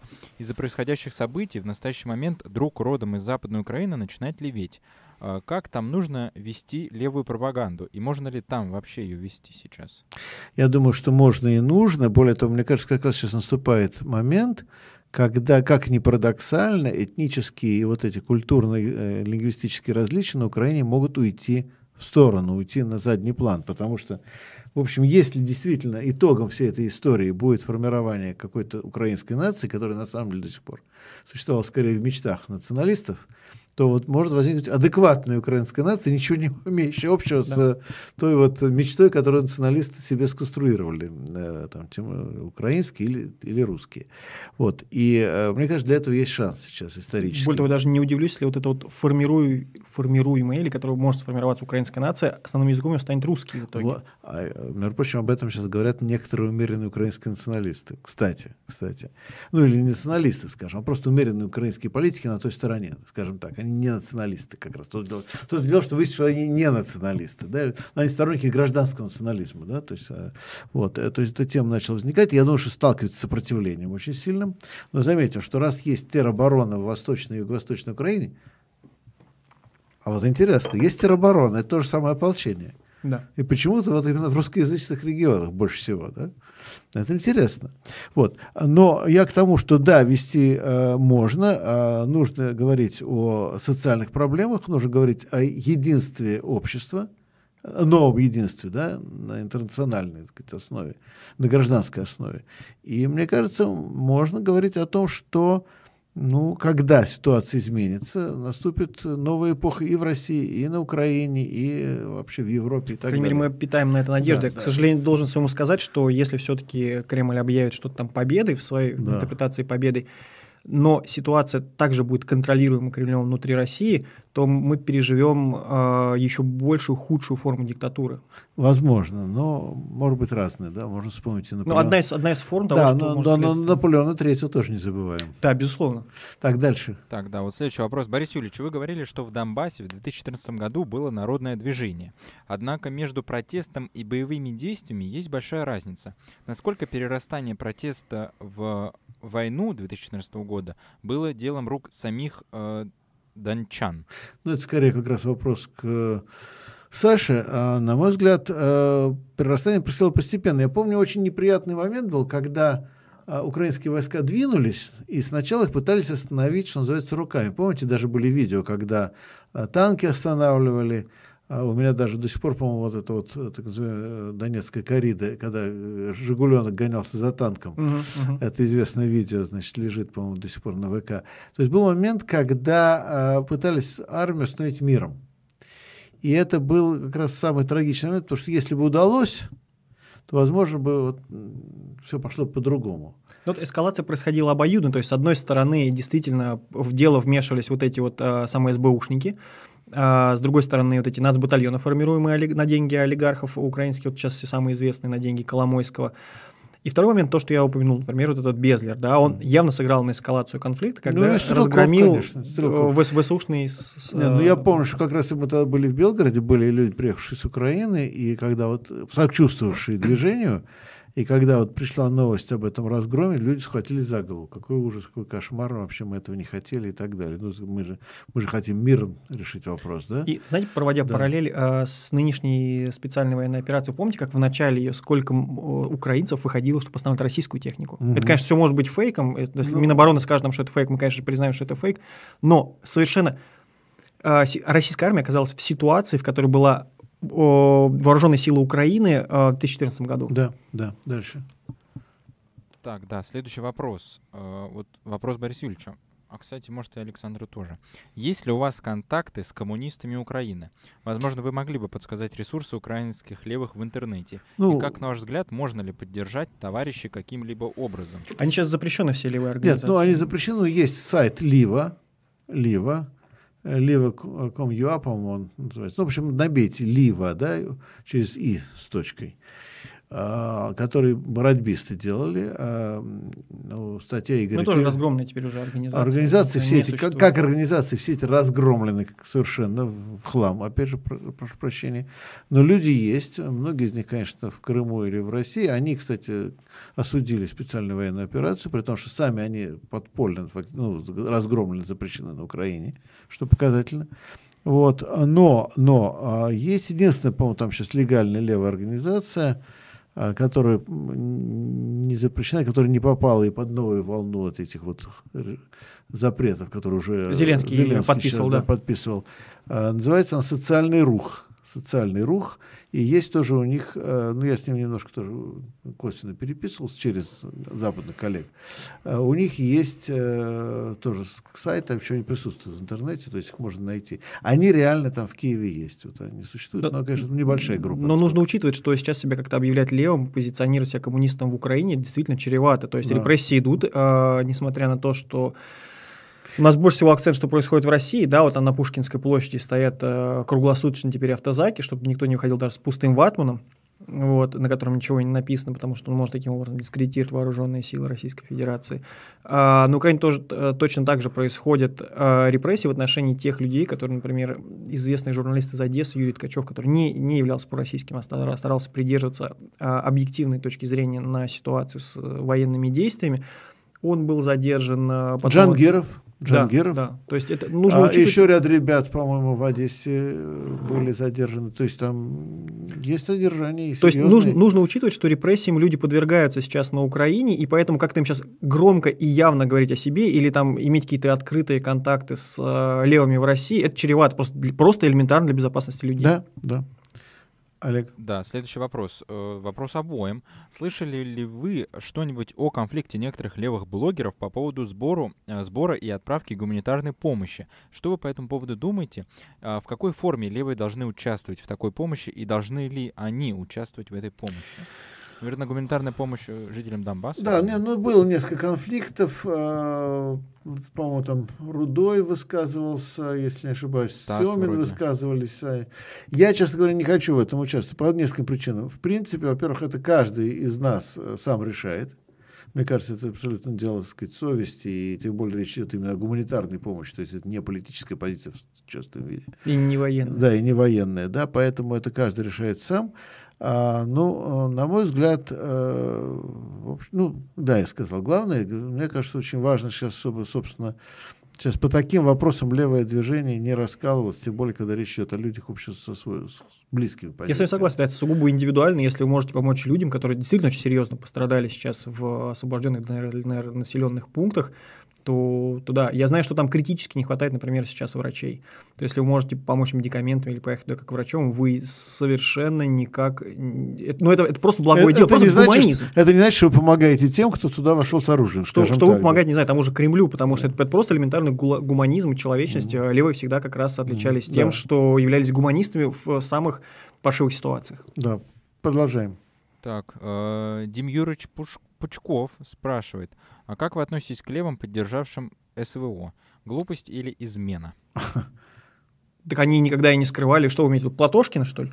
Но это кремлевский человек, даже несмотря на то, что получал э, там ограничения по своему передвижению от, э, собственно, от кремлевских репрессивных органов, да, то есть э, кто это? Какие-то КПРФ? Кстати, не все. Это очень важный момент. А, только верхушка, кстати, на, на низах и, совершенно другие настроения. И в то же время вы вот упоминали, и я надеюсь, что он не изменил своей позиции, тот же Мархаев, например, да, да который изначально выразил свою позицию. Я понимаю, что, возможно, там гнобят за это еще. Но это очень уважаемый человек. Я просто знаю, действительно, в Бурятии это весьма уважаемый человек, который был командиром ОМОНа, который воевал в Чечне, усыновил парня, которого могли убить боевики.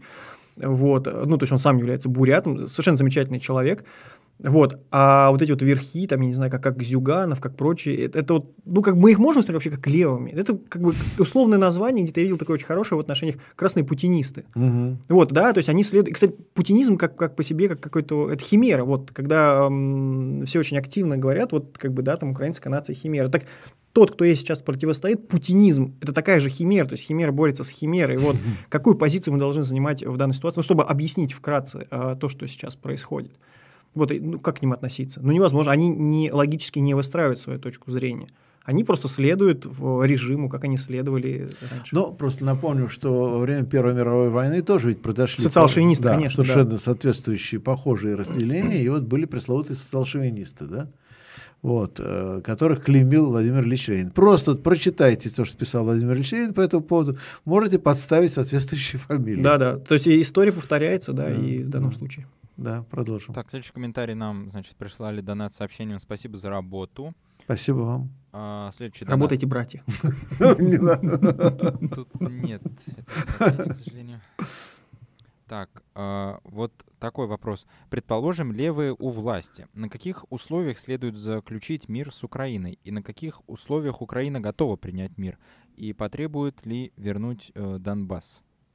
Ну, я скажу свою точку зрения, не знаю, Саша согласится или нет. Я же не случайно про Словению рассказал, да?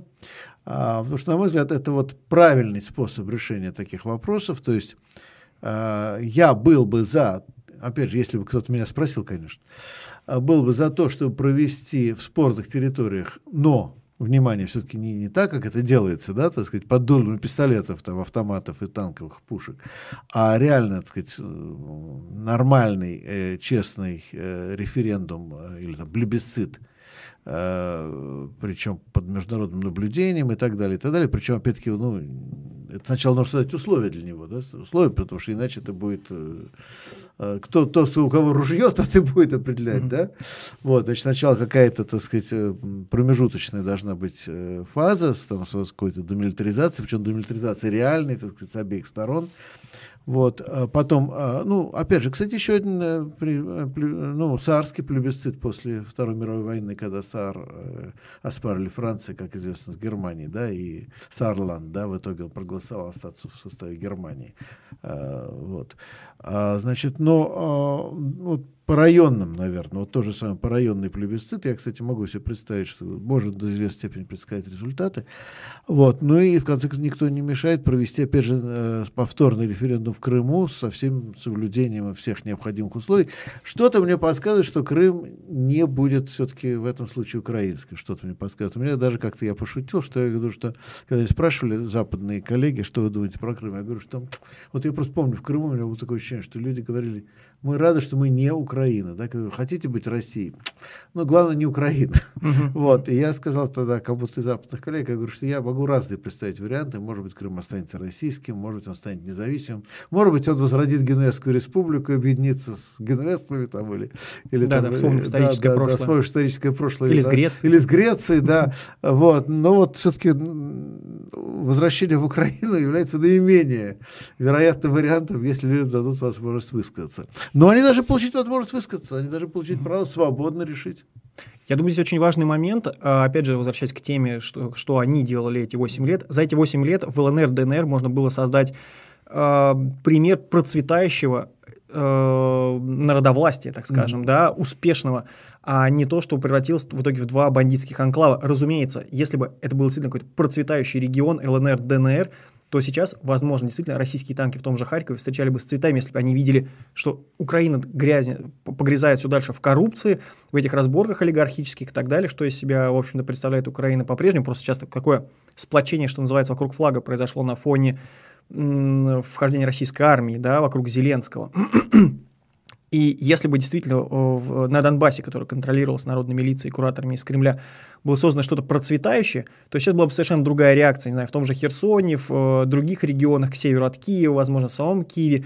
И поэтому очень важный вопрос, а, то как и что сделают сами левые, придя а, к власти в России. В общем, вот, вот если, если в этот момент страна будет, как, знаете, как в весной, осенью 19 года Советская Россия в огне, да, в, в огненном кольце, то какие, какие тут будут референдумы? Если Нет, будет... Я про это говорю, что сначала должно быть, что должно закончиться. Вот. А, а как это закончится? Потому что, вы знаете, я, да, опять же, возвращаясь к тому разговору, который мы вели с Стрелковым год назад, я говорю, ну, это же гражданская война на постсоветском пространстве. Вот это то, да. что сейчас происходит на Донбассе. Да. И то, что сейчас происходит, э, на самом деле, это часть большой гражданской войны, которая все тянется и тянется с периода развала Советского Союза. И поэтому мы как бы здесь очень сложно все отделять. А что будет с Беларусью, например? Mm-hmm. Да, останется ли Лукашенко? А может быть, Лукашенко сейчас себе отхапает часть, вот по, если вдруг сейчас начнется вдруг крах России, там распад России, там он займет какие-то территории. Великая Белоруссия, Великая Белоруссия. Великая Белоруссия. Или Украина там возьмет, займет территории по, по самый Краснодар. Мы вот этого не знаем. То есть здесь очень трудно говорить. Если война остановится прямо здесь сейчас, то вот, как я высказал свои опасения, это может, к сожалению, привести к ухудшению диктатуры внутри России. Но дело в том, что Украина сейчас не остановится. Ей поставляется вооружение в открытую с Запада, э, у нее мотивированная часть населения, у нее огромное количество людей, которые готовы продолжать воевать. То есть Россия не может сейчас взять и остановить войну. То есть если вдруг сейчас в Кремле Путин решит, а давайте сейчас остановим войну, я, я боюсь за свою власть. А он уже не сможет, потому что уже слишком сильно действие самой Украины. То есть она действительно может начать там контрнаступление, она действительно может перекинуть уже терри- э, боевые действия на территорию России. Мы уже можем говорить, что сейчас они имеют место быть, да, потому что те снаряды или те вертолеты, там, да, украинские, которые залетают на территорию России, это уже, значит, боевые действия э, так или иначе уже оказаны на территории, на территории России приграничной. Ну, я все-таки немножко более оптимистичен. Я думаю, что... Да, нет. Ну, это одна из версий. Я же, да. я же нет, стараюсь быть оптимистом. Нет, Саша, я, кстати, уверен, что если, если все закончится вот так, как оно уже заканчивается понемножку, а, то это не значит, что сразу победят левые. Да? Отнюдь. Абсолютно. Близко Абсолютно. даже. Вот, понимаете, вот это постоянно. А вот это нельзя допустить этого развития событий, потому что мы не победим сразу. А мы в любом случае не победим сразу. Февральская революция делалась как да, раз все-таки да, не да, левыми. Да, мы в любом случае не победим сразу. Но просто если мы сейчас не будем учитывать эту перспективу, то мы угу. не победим никогда. Все вот верно. в чем проблема. Да? А, а, Олег. Да, тут, тут такой вопрос. А как вы считаете, если вдруг э, в России при каком-то либо там раскладе Курилы э, проведут референдум и захотят присоединиться к Японии. Вот левые. Не поддержат захотят. Вот просто, Мгм. зная население, не захотят Мгм. совершенно. Как, как, как бы вот вы не устраивали, но не захотят. А вот в принципе левые могут такое поддержать решение? Нет, ну провести референдум. Там немножко другая история. Понимаете, одно дело, когда некая территория и население этой территории само хочет отделиться. Хочет отделиться и перейти в состав другого государства, или хочет, э, хочет э, создать собственное государство, да, и тогда, вот, ну, там, референдум в Шотландии, да, допустим, дали такую возможность. Э, вот, я не знаю, вы знаете, не знаете, у меня бабушка приехала из Шотландии в свое время. Я, э, сказать, точно вам скажу, я, э, она правильно меня в этом все объяснила, что в шотландском национализм нельзя иметь ничего общего, вообще с любым национализмом лучше не иметь ничего общего. Вот. Э, так что если бы, так сказать, я имел бы возможность, я бы голосовал бы против отделения Шотландии. Но хорошо, что они получили возможность проголосовать. Да? Вот. А, Но там был, э, был запрос на вот эту вот э, независимость, да, который оказался не поддержан большинством населения. Вот, все. На Курилах нет такого запроса Вот со, стороны, со стороны жителей Курил. А что Япония хочет претендовать на эти территории, это совершенно другая тема. Это вообще не про то. Так же, как, знаете, ну хорошо, возьмем, например, Уссурийск, это центр э, дальневосточной, да, дальневосточной корейской диаспоры. Но, но там нет запроса, давайте сейчас проведем референдум по присоединению к Северной Корее или к Южной. Особенно к северной. Да. Да, пожалуйста. Так, а, и вот такой вот э, тоже еще один коротенький вопрос. Вот за все эти 8 лет, почему в СМИ и в официальных источниках аббревиатура ДНР в несколько десятков, а может даже и сотен раз встречалась чаще, чем аббревиатура ЛНР? Кстати, хороший вопрос. Почему? А, потому что она имеет вес больше ДНР и как эм, по населению, и по, По предпри- по по предприятиям, да, экономике. то есть Донецкая область, она до этого весила гораздо больше, чем Луганская область, потому что в Луганской области, сейчас я вам скажу, это Северодонецк-Рубежная, э, Лисичанск, вот там одна агломерация с промышленными предприятиями, собственно, сам Луганск, есть еще Алчевск, Стаханов, э, Первомайск, все, и вот особенно за Северским Донцом, то есть северная часть Луганской области, это, в общем, степные регионы, там сельское место. Это почему, кстати, сейчас народная милиция ЛНР, ДНР, России, и армия Российской Федерации там очень легко продвигались. Там просто степь и сельская местность. Там нет этих вот городской застройки, где как раз, собственно, идут основные боевые действия. Так, дальше. Так, да, следующий вопрос. Сейчас. Так, э, кажется, что угнетаемый класс никогда не был и никогда не станет субъектом истории. Только новый класс, образованный вследствие развития средств производства. В чем я не прав? Не, ну а что значит угнетаемый класс? Ну, во-первых, э, кстати говоря, угнетение это термин именно вот скорее такой из э, леволиберального дискурса, да, потому что речь идет об эксплуатируемом классе, а это немножко не одно и то же.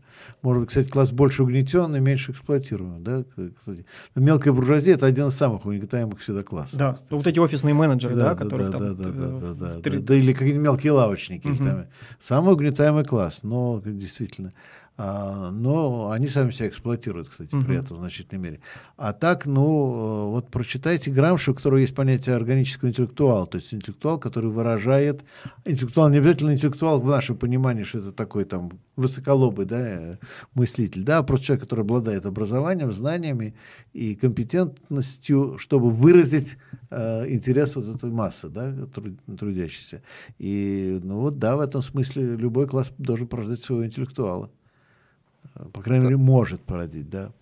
Продолжим. Так, да, следующий вопрос. Эм, Сегодня наткнулся на канал сторонников э, Бело-Сине-Белого.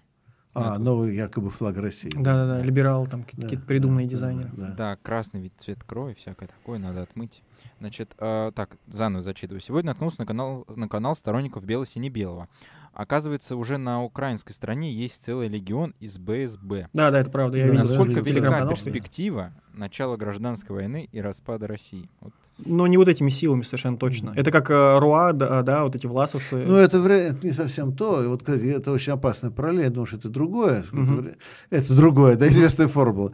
Вот. Но в любом случае, ну, это, это отдельная история совершенно. Это, а, и понятно, что, э, там, скажем, какая-то часть российской эмиграции, наверное, очень хочет в это поиграть. Почему с РУА нельзя сравнивать, потому что те все-таки были, Мгм. так сказать, э, нацистским, э, коллаборационистским формированием, а здесь коллаборационизма то уж точно никакого нет в данном Мгм. случае, да.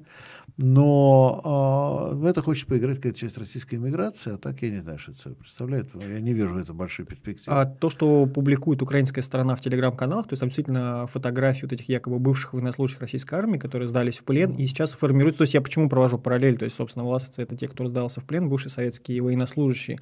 И что в этом плане, что вот э, бывшие уже, получается, военнослужащие российской армии сейчас готовы идти и освобождать от Путина Россию. Вот Это вот легион. И у них, да, у них вот эти вот шевроны как раз бело-сине-белые. Мгм. Нет, ну просто больше пока мы про них ничего не знаем. Нет, это скорее больше похоже на какой-то информационный продукт. Мгм. Дальше. А, Следующий донат с сообщением «Спасибо». Спасибо. Да, вот такой вот донат. А, Ну, это просто, видимо, нам, ну, не, на, не, не видимо, а нам поддержку таким образом. Борис я Спасибо. Двойне Спасибо спасибо. Да. Значит, следующий вопрос. А, Борис, какой язык учить после английского? Французский, немецкий или испанский? Ну, по, э, по популярности, конечно, испанский. Ну, просто, понимаете, э, я люблю французский язык, да, но это, так сказать, моя, э, так сказать, франкофильская, так сказать, просто культурная база, да, после второй после английского, да, А, вот, э, Франция прекрасна, да, вот, а в смысле э, практической пользы, наверное, от испанского больше, потому что, ну, на нем говорит очень много людей, на нем очень много сейчас публикуется всего, Э, в общем, очень э, динамично развивается и в том числе даже общественная наука в Латинской Америке. То есть, строго говоря, сейчас больше интересных текстов написано на испанском, чем на французском, к сожалению, для французского. Но вот да. как культурная столица сейчас же все больше э, ассоциируется не Париж, а Берлин. Это вот э, по поводу немецкого, за немецкий язык. А вот по поводу обширности языка, Да. то китайский. Нет, китайский, да, просто его труднее Ну, учить. Безусловно. Вот. три- Нет, а Берлин, да, не было безусловно, указано, просто Берлин велик. э, Но нет, почему- понимаете, тут другое. Если вам интересна Германия и, и- и немецкая Мотивация. наука, немецкая наука, немецкая история и немецкий левый, допустим, да, то, конечно, надо учить немецкий язык. И, и тем более, если... Кстати, все, кто занимается философией, учат немецкий, да, потому что так или иначе, но это язык философии. Если у вас более прагматический интерес, следить за какими-то процессами, которые сейчас в мире происходят, ну, мне кажется, что все-таки испанский нужен, да, потому что, я говорю, э, в Латинской Америке выходят хорошие э, книги по общественным наукам, это я могу сказать Мгм. точно, да, на немецком языке тоже, конечно, но э, книги, которые, ну, в любом случае, потом с немецкого, скорее всего, перейдут на английский, большой вероят... долей вероятности. Да. Учите немецкий, чтобы читать Гегеля в Ну, оригинале. не только Гегеля, можно читать Neues Deutschland или Freitag. И вот э, ну, продолжение вопроса. Тогда, раз уж у вас тут разошлись мнения, какой язык лучше учить, э, по одной книге на каждый из этих языков порекомендуйте. из текущих Э, Французский, немецкий или испанский. Вот три книги все. м, испан- Речь идет о социальных, да, каких-то науках. Я не знаю, просто... Ну, то, что сейчас, что не переведено на русский язык, что э, ли? Тут не просто рекомендация одной книги на языке. Как-то очень... Нет, ну, по... э, Слушайте, любую, я, знаете, я вам хочу... Сейчас самую актуальную книгу, его ее даже может на русском прочитать, э, «Солдаты Швейка». Вот читайте, потому что вот сейчас она чрезвычайно актуальна. А, если да, если говорить о, о чем-то актуальном именно сейчас, то вот. Ну, да. А там уже «Солдат Швейк» переведен на массу языков, вы можете попытаться прочитать и на английском, и на русском, и, собственно, э, чех, на чешском языке. Нет, ну я могу сказать, что я отслеживаю довольно много немецких сайтов, если говорить. Ну, и там бывают э, ну, какой-то последние книжные новинки на немецком, чтобы я сейчас читал на книгу на немецком, да, давно очень не было. А, ну, в общем, честно скажу, с французскими, что я читал по-французски, не- а, даже я не помню, что я сейчас перечитываю. Ну, я Десерточ, ну, я, он переведен на русский, и я просто просматривал там кое-что по-французски. А, Мишеля Десерто. Кстати, очень рекомендую. Вот есть это, а, как называется, изобретение повседневности на русском языке есть. Вот. И это очень полезная книга. Кстати, к вопросу о бравом солдате Швейке. Вот то, uh-huh. что, то, что Гашек изобразил именно в виде литературы, то Десерто целую теорию по этому поводу создал, как, вот, как маленький человек побеждает систему с помощью, как он выражается, тактики. Вот, это я очень, очень люблю это, когда он говорит, что у, у системы есть инструменты контроля, а у маленького человека свой инструмент это халтура, манипуляция и саботаж. А если не из социальных наук, но я, правда, на русском языке сейчас читаю, я очень рекомендую художественную книгу «Аномалию» Эрве Летреля, э, писатель вот современный французский. Угу. Из, изумительная книга. Кстати, я читаю на русском. Не читал, кстати. Спасибо за подсказку. Вот недавно вышло на русском да. языке. Дальше. Так, а, что вы можете сказать о книгах а, Лютвака, Эдварда, по-моему, да, его зовут? Эдварда Лютвака «Государственный переворот и стратегия логика войны и мира». А, слушай, сейчас не могу прокомментировать. Я знаю эту книгу, но, а, по крайней мере, но я, я сразу скажу, я ее не читал. Я только, э, мне кажется, насколько я помню, были на нее ссылки довольно частые. Вот. А, государственный перевод. Скажу, когда вернемся. А, все, мы вернулись. А, еще, в, по-моему, в 80-е годы была издана по-английски книга, она по-русски, по-моему, не переведена, а, Патрика Кобер, Кокберна The Threat, или угроза, да, а где он как раз разоблачал идею э, советской военной угрозы, и она очень актуальна, потому что он там сказал, что все очень боятся советской военной машины, а если мы разберемся, как она работает на практике, то выяснится, что она не работает. Вот, если сейчас эту книгу перечитать, э, это будет очень интересно. Вот, она очень поучительная. А, вот, но это одна история. Да, там. Правда, он показал, что, там, он доказал, что и американцы все не, не так хорошо, как они думают. Но, э, так сказать, ну, по его мнению, в советской армии все еще хуже. Да, там, то есть он как такой вот, сказать, британский аристократ очень высокомерно писал в американцах. Mm. Вот, и потом, значит, совсем уже... Это 20 век. А, 1988, по-моему, год mm. книжка, или там 86 я не помню. Вот. Но это такой английский военный журналист Патрик Кобер. Ну, Кокберн. Он потом в Ираке был, он много где был. А, но вот он написал такую большую книжку советской военной. А, нет, это не Патрик Коберн, это его брат Эндрю Коберн. Патрик Коберн действительно военный журналист английский. А брат анализировал а брат, брата. Да, да, а брат Эндрю Кокберн, э, значит, собственно, военный, э, военный историк, военный теоретик. И, э, значит, соответственно, а третий брат Александр Кокберн, уже ныне покойный, был одним из, жил в Америке и был одним из леворадикальных, наиболее известных леворадикальных журналистов США. Угу. Вот.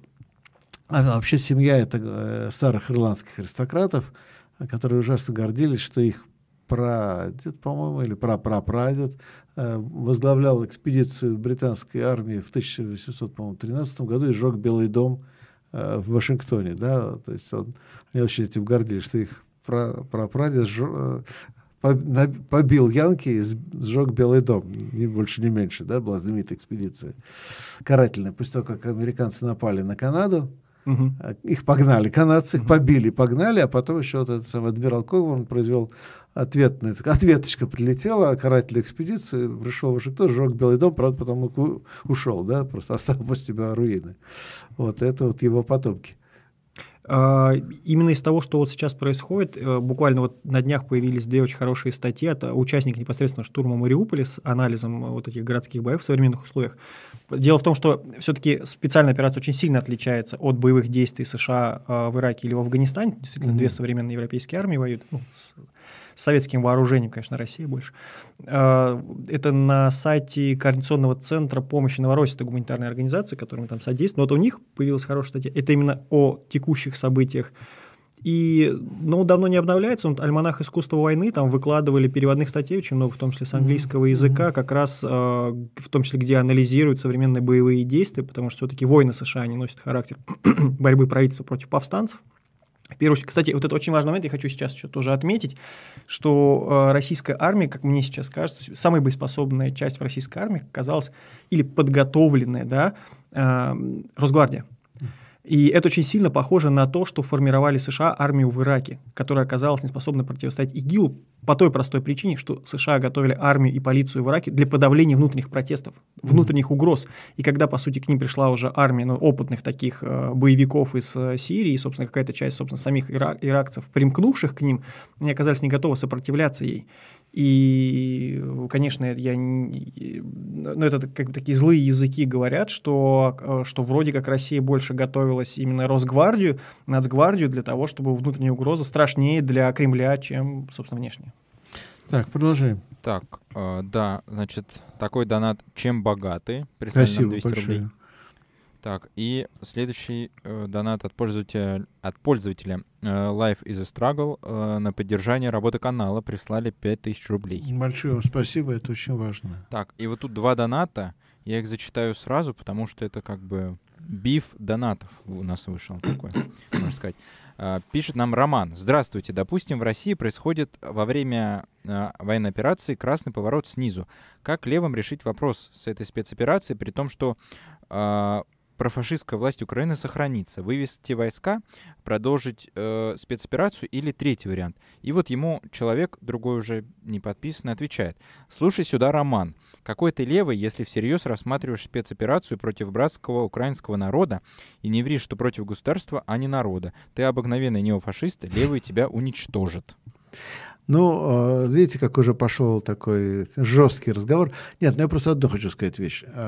Нынешнее украинское государство, конечно, реакционное по своей социальной политике, по своей, кстати говоря, по своей э, политической сущности, потому что оно просто даже в плане того, что ну, называется либеральной там, или буржуазной демократии, она не обеспечивает полноты И давайте свобод. напомним, что Она- Зеленс- Зеленский победил на выборах благодаря своему популизму, что я закончу боевые действия Да, на Донбассе. да. И он ничего для этого не сделал. А, кстати, любопытно, что будет потом. Вполне возможно, что у него появляется сейчас второй шанс, если только он его не растратит на, на конфетки.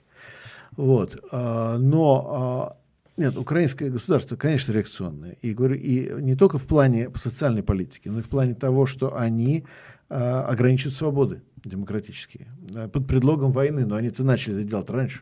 Я понимаю, то, что они делают сейчас, у них, кстати, есть определенные так легитимные основания. Но они-то эти ограничения начали вводить значительно раньше. И Зеленский их не отменил. Да? Это Он, конечно, унаследовал от предыдущего режима. То есть надо понимать, он унаследовал их. но он их не коего он и является. Но он их не отменил, он их не отменил. А, но, но, тем не менее, тем не менее, а, это не значит, что украинское государство является фашистским. А, Это не фашистское государство, это, а, ну, условно говоря, коррумпированная, а, ну, либо коррумпированная буржуазная демократия, либо это то, что называется полиархией. Да? Вот в- у Роберта Дали есть термин полиархии, когда вроде плюрализм есть, формальная демократическая свобода есть, реальное участие народа в управлении, даже вот, так сказать, по правилам либеральной демократии нет.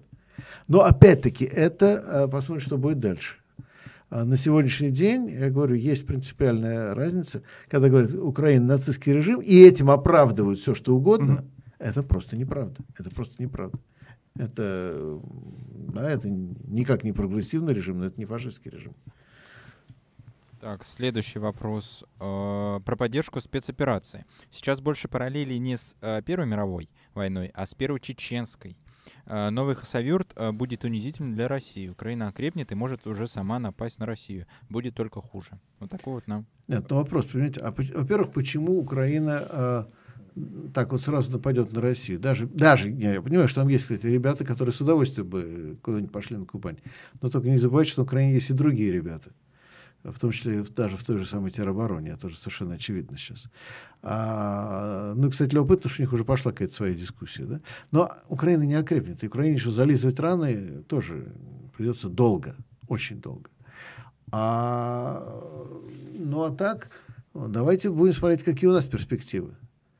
А, Вот если эта перспектива э, русской традиции хорошая, да, после проигранных войн начинаются либо радикальные реформы, либо революции. Вот у нас такая хорошая традиция. А после этих радикальных реформ или революций как раз каждый раз окрепла Россия, как мы знаем. Поднимется с колен. Олег? А, Вопрос? так, да, следующий вопрос. Будущее России мрачно, бизнес запуган и забит, как санкциями, так и властью. Внешняя политика провалена, а внутренняя уничтожена. Что будет дальше? И когда уже в России будут президенты по типу Макрона? Ну, почему по типу Макрона? Макрон такой себе пример. Макрон-то нам зачем? Не, он хорошо говорит на французском, конечно.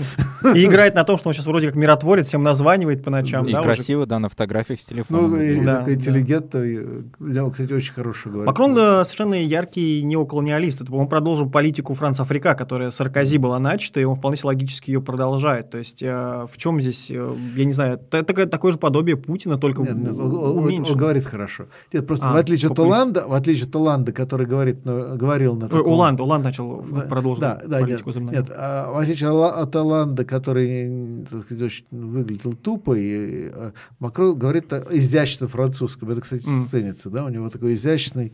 А, он кончил хорошую школу, видимо, учитель не случайно же стал потом жить с учительницей, которая, видимо, хорошо его научила говорить, так сказать.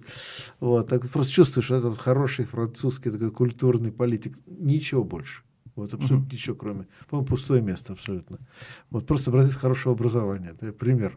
Как, в этом смысле, да, я бы хотел, чтобы у нас так говорили политики. Ну и популяр... По-русски, как, как Макрон. Популярность всего в первом туре тоже о многом говорит. Сколько? 27%? 20, то есть да, одобрение да, Макрона? Вот. А когда у вас будет что-то хорошее, ну, во-первых, я, например, лично против президентской республики, как в идеале нам все-таки нужно иметь что-то более демократическое.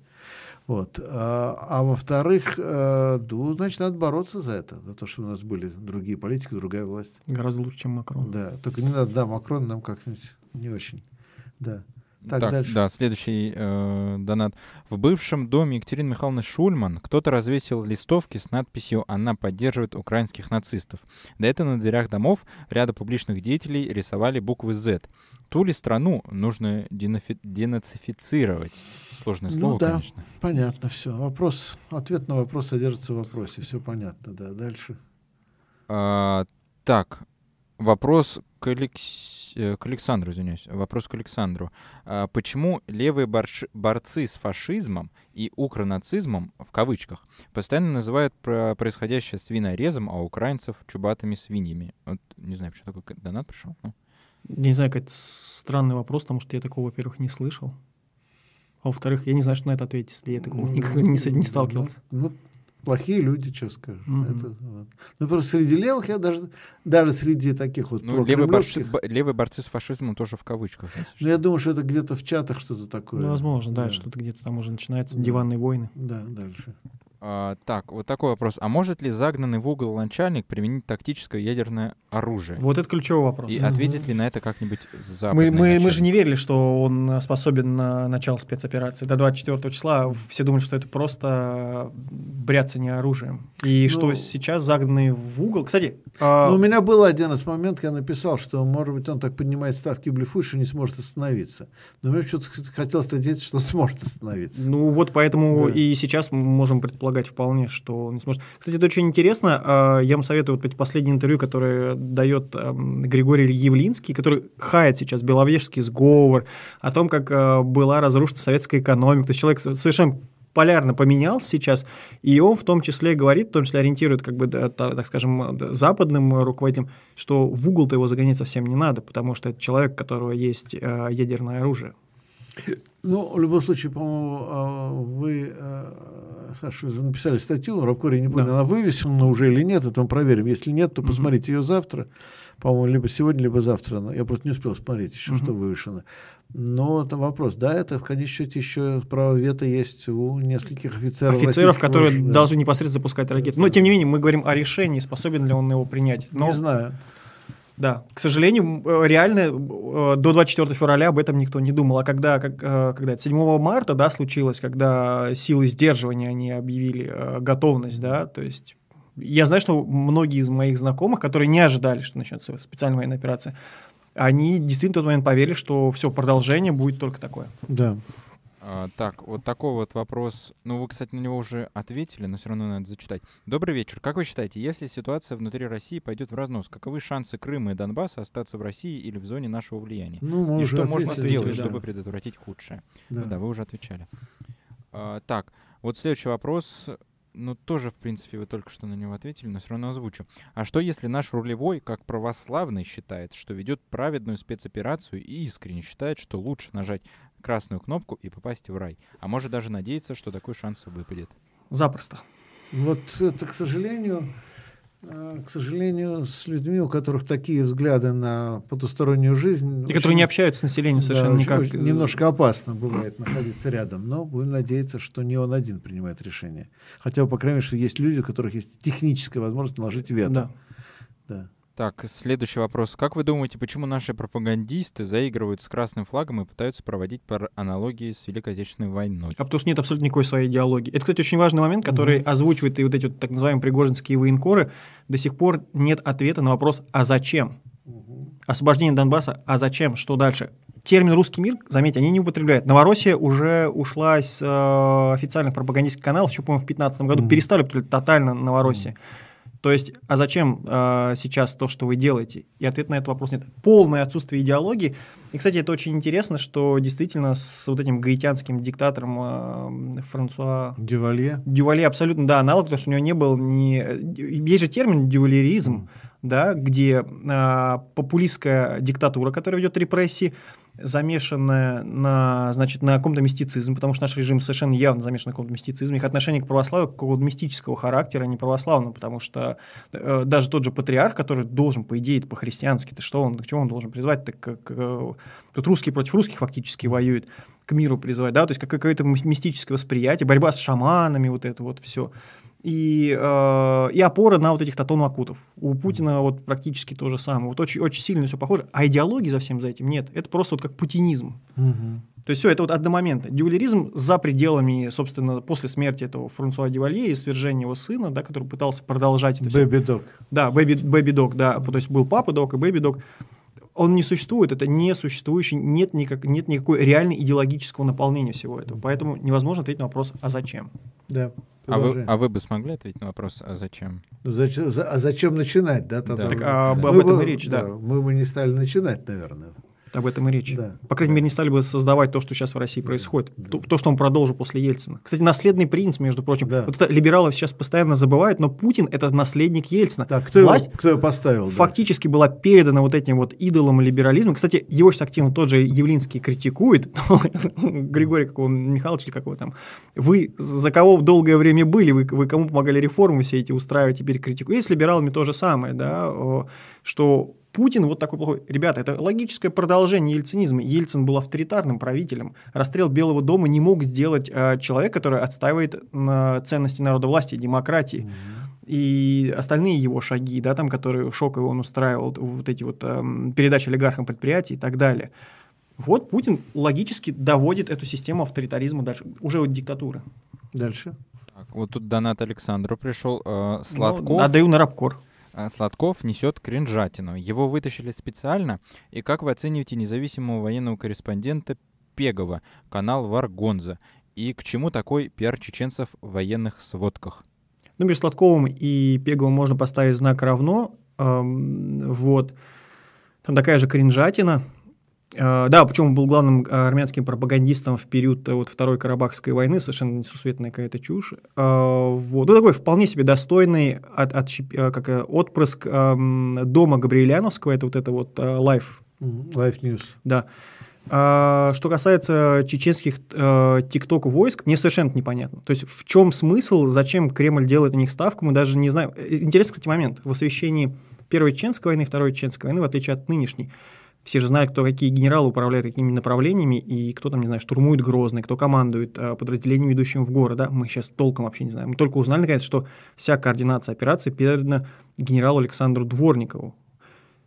Кто он, что, то есть никаких обширных, э, кроме того, что он в Сирии командовал, по-моему, год, и Невзоров как раз указывает, что якобы как раз э, вся основная резня, вроде как утверждение Невзорова, что происходило как раз под непосредственным руководством российского корпуса там в Сирии. Но мы не знаем, кто и что. То есть э, почему-то не делал ставку. Я думаю, здесь шизофренические реакции главнокомандующего. Он действительно боится какой бы то ни было э, серьезного конкурента или оппонента. Смотрите, почему у нас зачищено полностью, все тотально. Mm-hmm а, оппози... поле оппозиции. Кстати, вот этот новый идол либеральной мысли а, Владимир Пастухов, наверное, знаете. Да, конечно. Он, кстати, очень интересную мысль озвучил, почему так долго Кремль не сажал Навального, почему он был так полезен Кремлю. То есть без всяких конспирологических теорий. Навальный, выстраивая э, свой какой-то оппозиционный вектор, он- Уничтожал всех остальных. именно так, именно я, так все, я все время писал об этом. абсолютно, да. Я к тому, что это вот либералы сейчас сами об этом говорят. То То есть есть он всех зачистил, а потом зачистили его. Вот, и все. То есть он был абсолютно полезен э, Кремлю.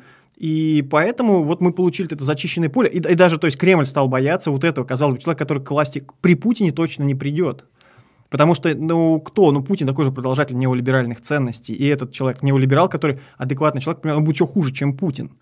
Вот. э, и вот вам, пожалуйста. То есть я думаю, что вот э, вот эти какие-то непонятные вообще пропагандистские загоны, что мы не знаем, кто всем это руководит, кто должен быть героем, там еще что-то. Просто шизофренические реакции в Кремле, боясь, что кто-то станет популярнее. Тем более у них есть пример Донбасса, когда тот же Мозговой, тот же Дрем стали невероятно популярными. Э, там о них знали, да, там э, как бы как-то какие-то ассоциации ними происходили, к ним ехали. И сейчас, я думаю, там просто такая же вот боязнь. А сейчас будет кто-то популярный, кто-то что-то делает, кто-то там помогает э, гуманитарка или еще что-нибудь. Как, как с этим быть? Ну, я, кажется, скорее не шизофрения, а паранойя больше. Паранойя, да. да. Вот так, у нас еще не так много времени осталось. А, Вопросы Олег, есть, вопрос? Борис Юрьевич. А? Вопросы есть. Да, давайте что. быстро пройдем по вопросам. Так, вот вопрос Александру. В случае наступления Украины на территорию России, должны ли будут левые включиться в борьбу против Украины? И будет ли это национал-освободительная борьба? А я думаю, уже будет э, формат э, боевых действий совершенно другой. То есть здесь уже это будет значить, что сама вертикаль власти повалится, и здесь уже, видимо, будет какая-то а- а- атономизация происходящих событий. То есть э, какие-то будут... Ну, местные люди- Народные республики. Да, абсолютно. Местные люди начнут э, обороняться, да, потому что будет уже иметь совершенно другой характер. Так же, как сейчас вокруг Зеленского сплотились те, кто его и не поддерживал. Ну, как коммуна, кстати. Да, абсолютно. Париж- Парижская коммуна верно. после франко-прусской войны. Мгм. Ведь не забываем, что сначала французы напали на Пруссию. Версальцы. на- А, мгм. Нет, сначала Да-да-да. французы напали на прусаков. Мгм. Потом прусаки разбили, дошли до Парижа, после чего для французов, наоборот, война стала э, А- а оборонительной. да. Да, да.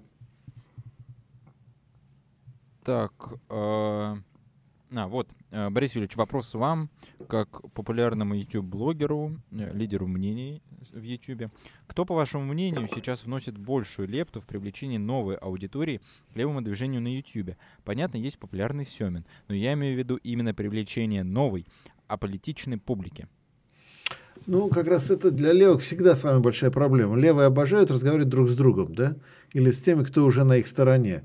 А в этом смысле лев, э, так сказать, понимаете, как ни парадоксально, опять же, вы понимаете, я- ну, мы очень критичны, мягко скажем, к Пучкову сейчас, да, учитывая, что он э, творит и говорит сейчас. Но в свое время именно он очень многих людей это, э, как бы втащил. вот- Вводил в информационное да, пространство. Да, в, левого дис- в левый дискурс затащил, а потом, ну, другое дело, что мы прекрасно, даже и тогда все прекрасно про Пучкова понимали, но, тем не менее, вот он сыграл объективно позитивную, на мой взгляд, роль. Объективно, да, может быть, даже вопреки своему желанию.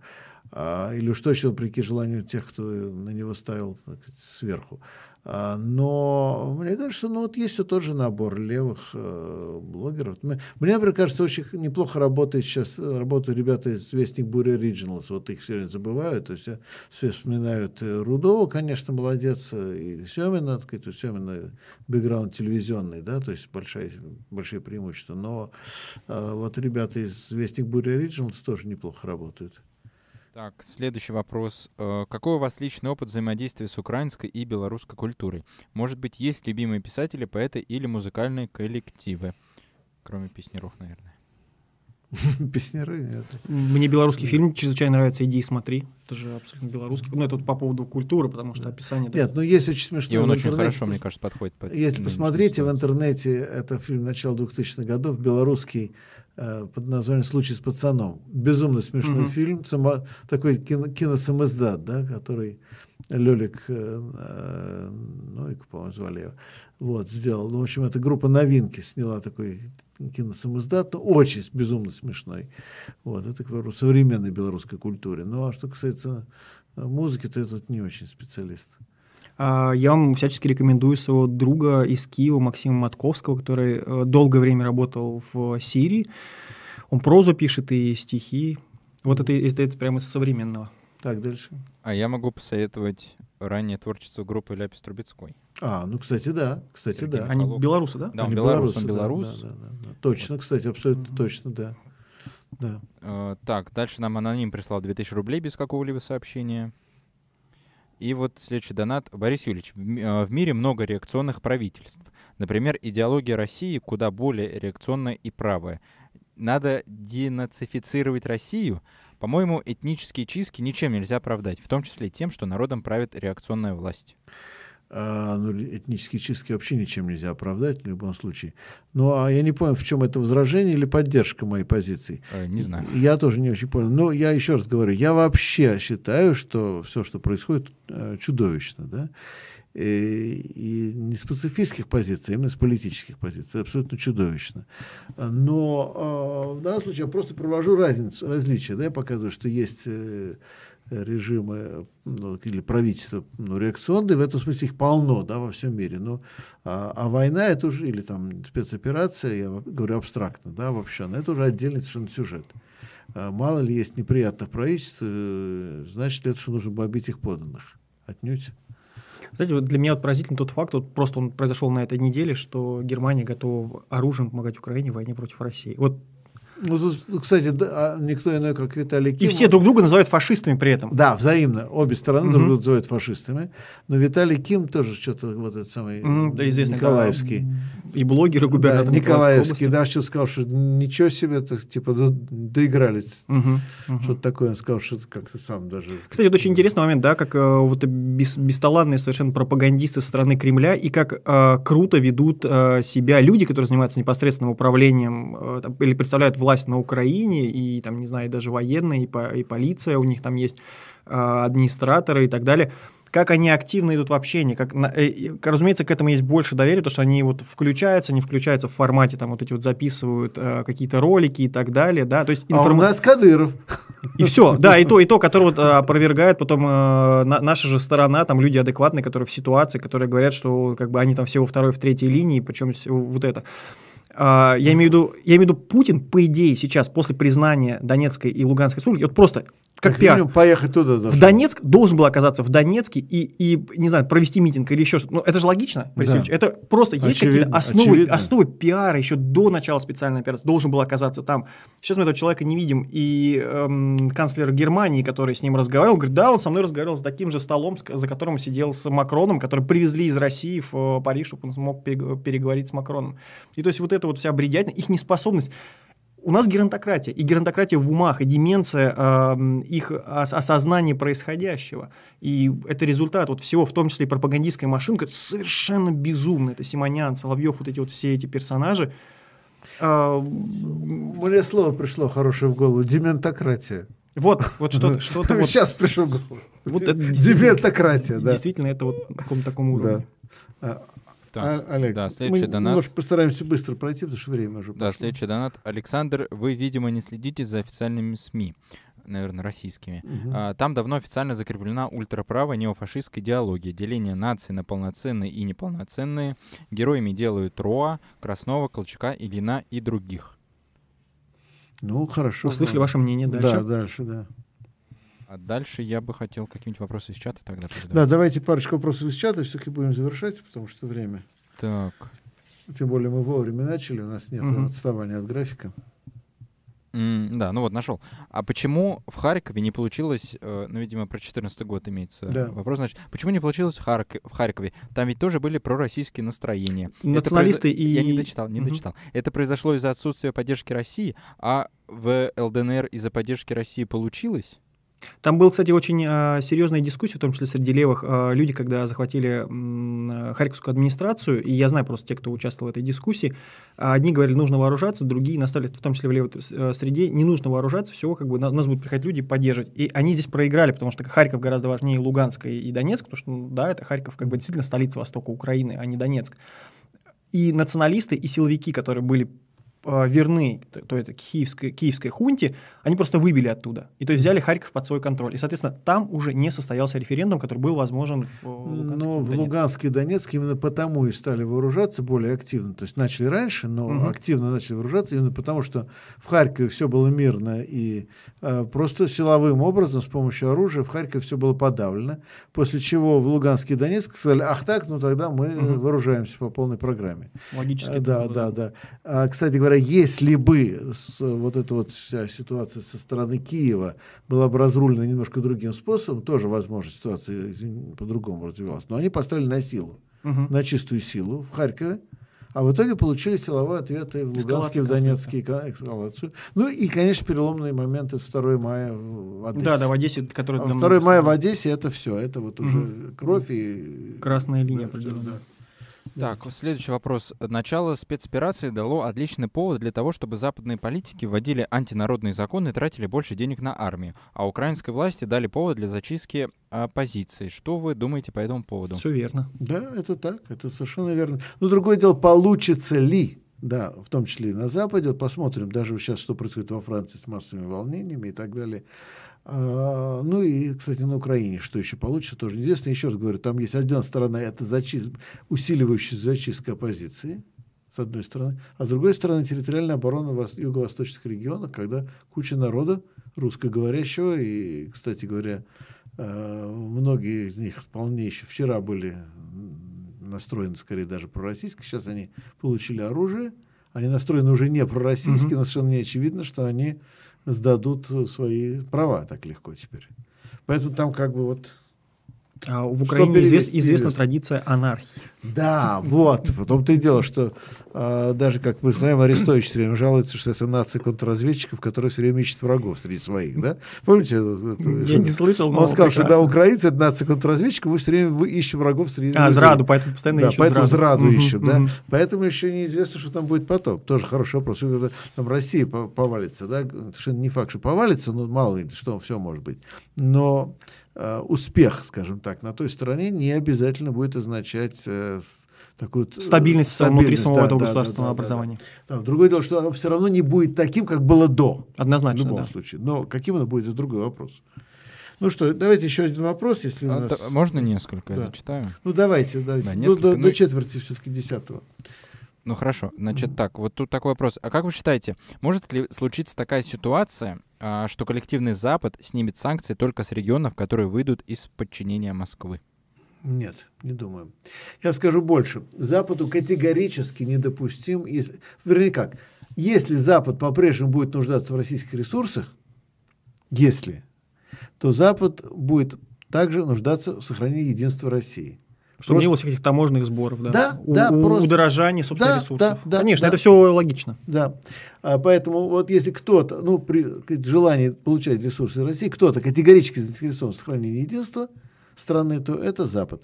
А с Китаем немножко сложнее. Китай может, так сказать, поставить на э, создание сказать, отдельной Сибири, которая будет через Буфера, силу, но которая будет через силу, силу Сибири качать прямо uh-huh. в, в Китай э, ресурсы.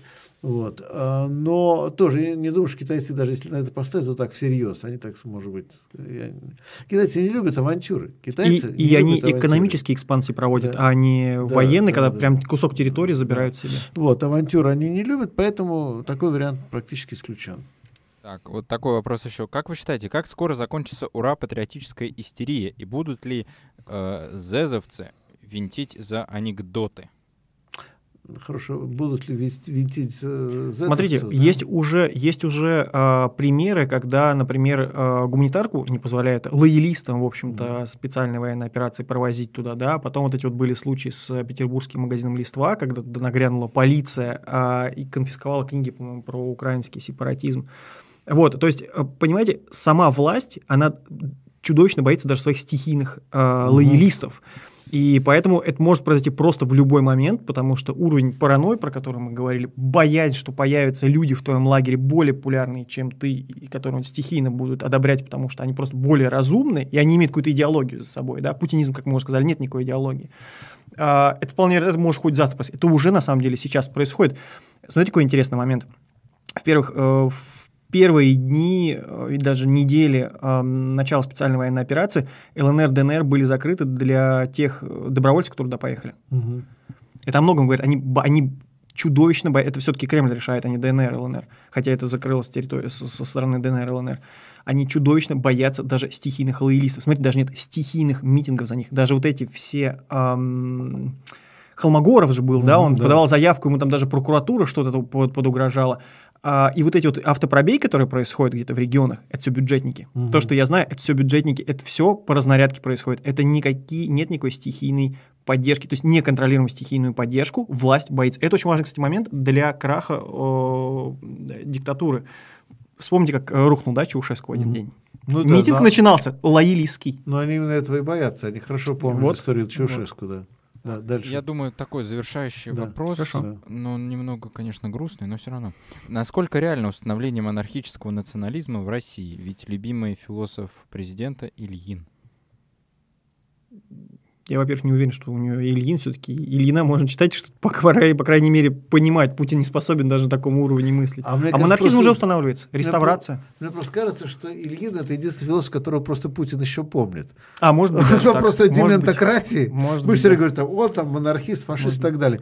А мне просто кажется, что тут просто других фамилий все равно не помнят. Поэтому Возможно. время Ильина повторяет. Воз- Возможно, да, или какие-то там тезисно у него есть. Но я думаю, что, во-первых, реставрация совершенно отчетливого монархизма происходит, потому что то, вот Да. это, э, то, та форма, которая нас происходит правление, это, это сдвижение, это даже хуже, чем была э, царская Россия между 905 и 917 году- годом. Потому что тот хотя бы разгонял парламент, где было место для дискуссий, этому даже разгонять не нужно место для дискуссий.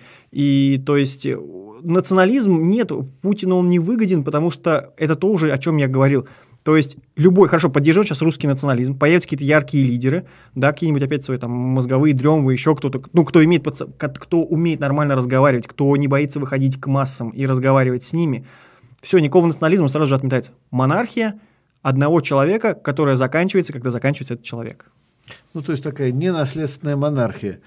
А, я думаю, что мы все-таки уже закончим, учитывая... а, к сожалению, мы закончим раньше, чем закончилась монархия. Но надеяться, надеяться можно, что одно последует за другим, пусть даже не немедленно, но в течение какого-то относительно исторически ограниченного срока. А, ну что ж, как, во-первых, Александр, большое спасибо. Спасибо и вам. Надеюсь на продолжение этих э, наших встреч. Э, важно, что статья Александр, я просто еще раз повторю, я не проверял, что у нас на текстовом рабкоре, но, скажем, завтра, надеюсь, в любом случае появится или послезавтра. В любом случае, читайте статьи Александра Рыбина на рабкоре. И Рабкор в целом. И, да, и не только на рабкоре, но в первую очередь, конечно, в первую очередь на рабкоре. Вот, это первое. А, Что называется, следите за нашими обновлениями. У нас будет еще много всего интересного и нового в ближайшее время. И, как всегда, во-первых, огромное спасибо всем, кто присылает нам пожертвования. Я напоминаю, что эти пожертвования сейчас нам особенно нужны, учитывая э, постоянную дефицитность, финансовую дефицитность нашего канала на данный момент. А, Большое спасибо всем, кто посылает нам вопросы, потому что эти вопросы не просто повод нам поговорить, они действительно двигают вперед канал, мы этот канал э, развиваем, в том числе в диалоге со зрителями. Напоминаю, что у нас э, 14 мая планируется встреча подписчиков. А, ну, опять же, как всегда, ставьте лайки, делайте перепосты, подписывайтесь на наш канал, сообщайте, рассказывайте о канале своим друзьям. А я говорю, а можно и врагам рассказывать, пусть тоже смотрят. Может станут В- нашими друзьями. Да, да, совершенно верно. И, в общем, так продолжаем работать. Мы делаем этот канал вместе. Спасибо. Приходите на встречу по- подписчиков, здесь тоже там буду. Всего доброго.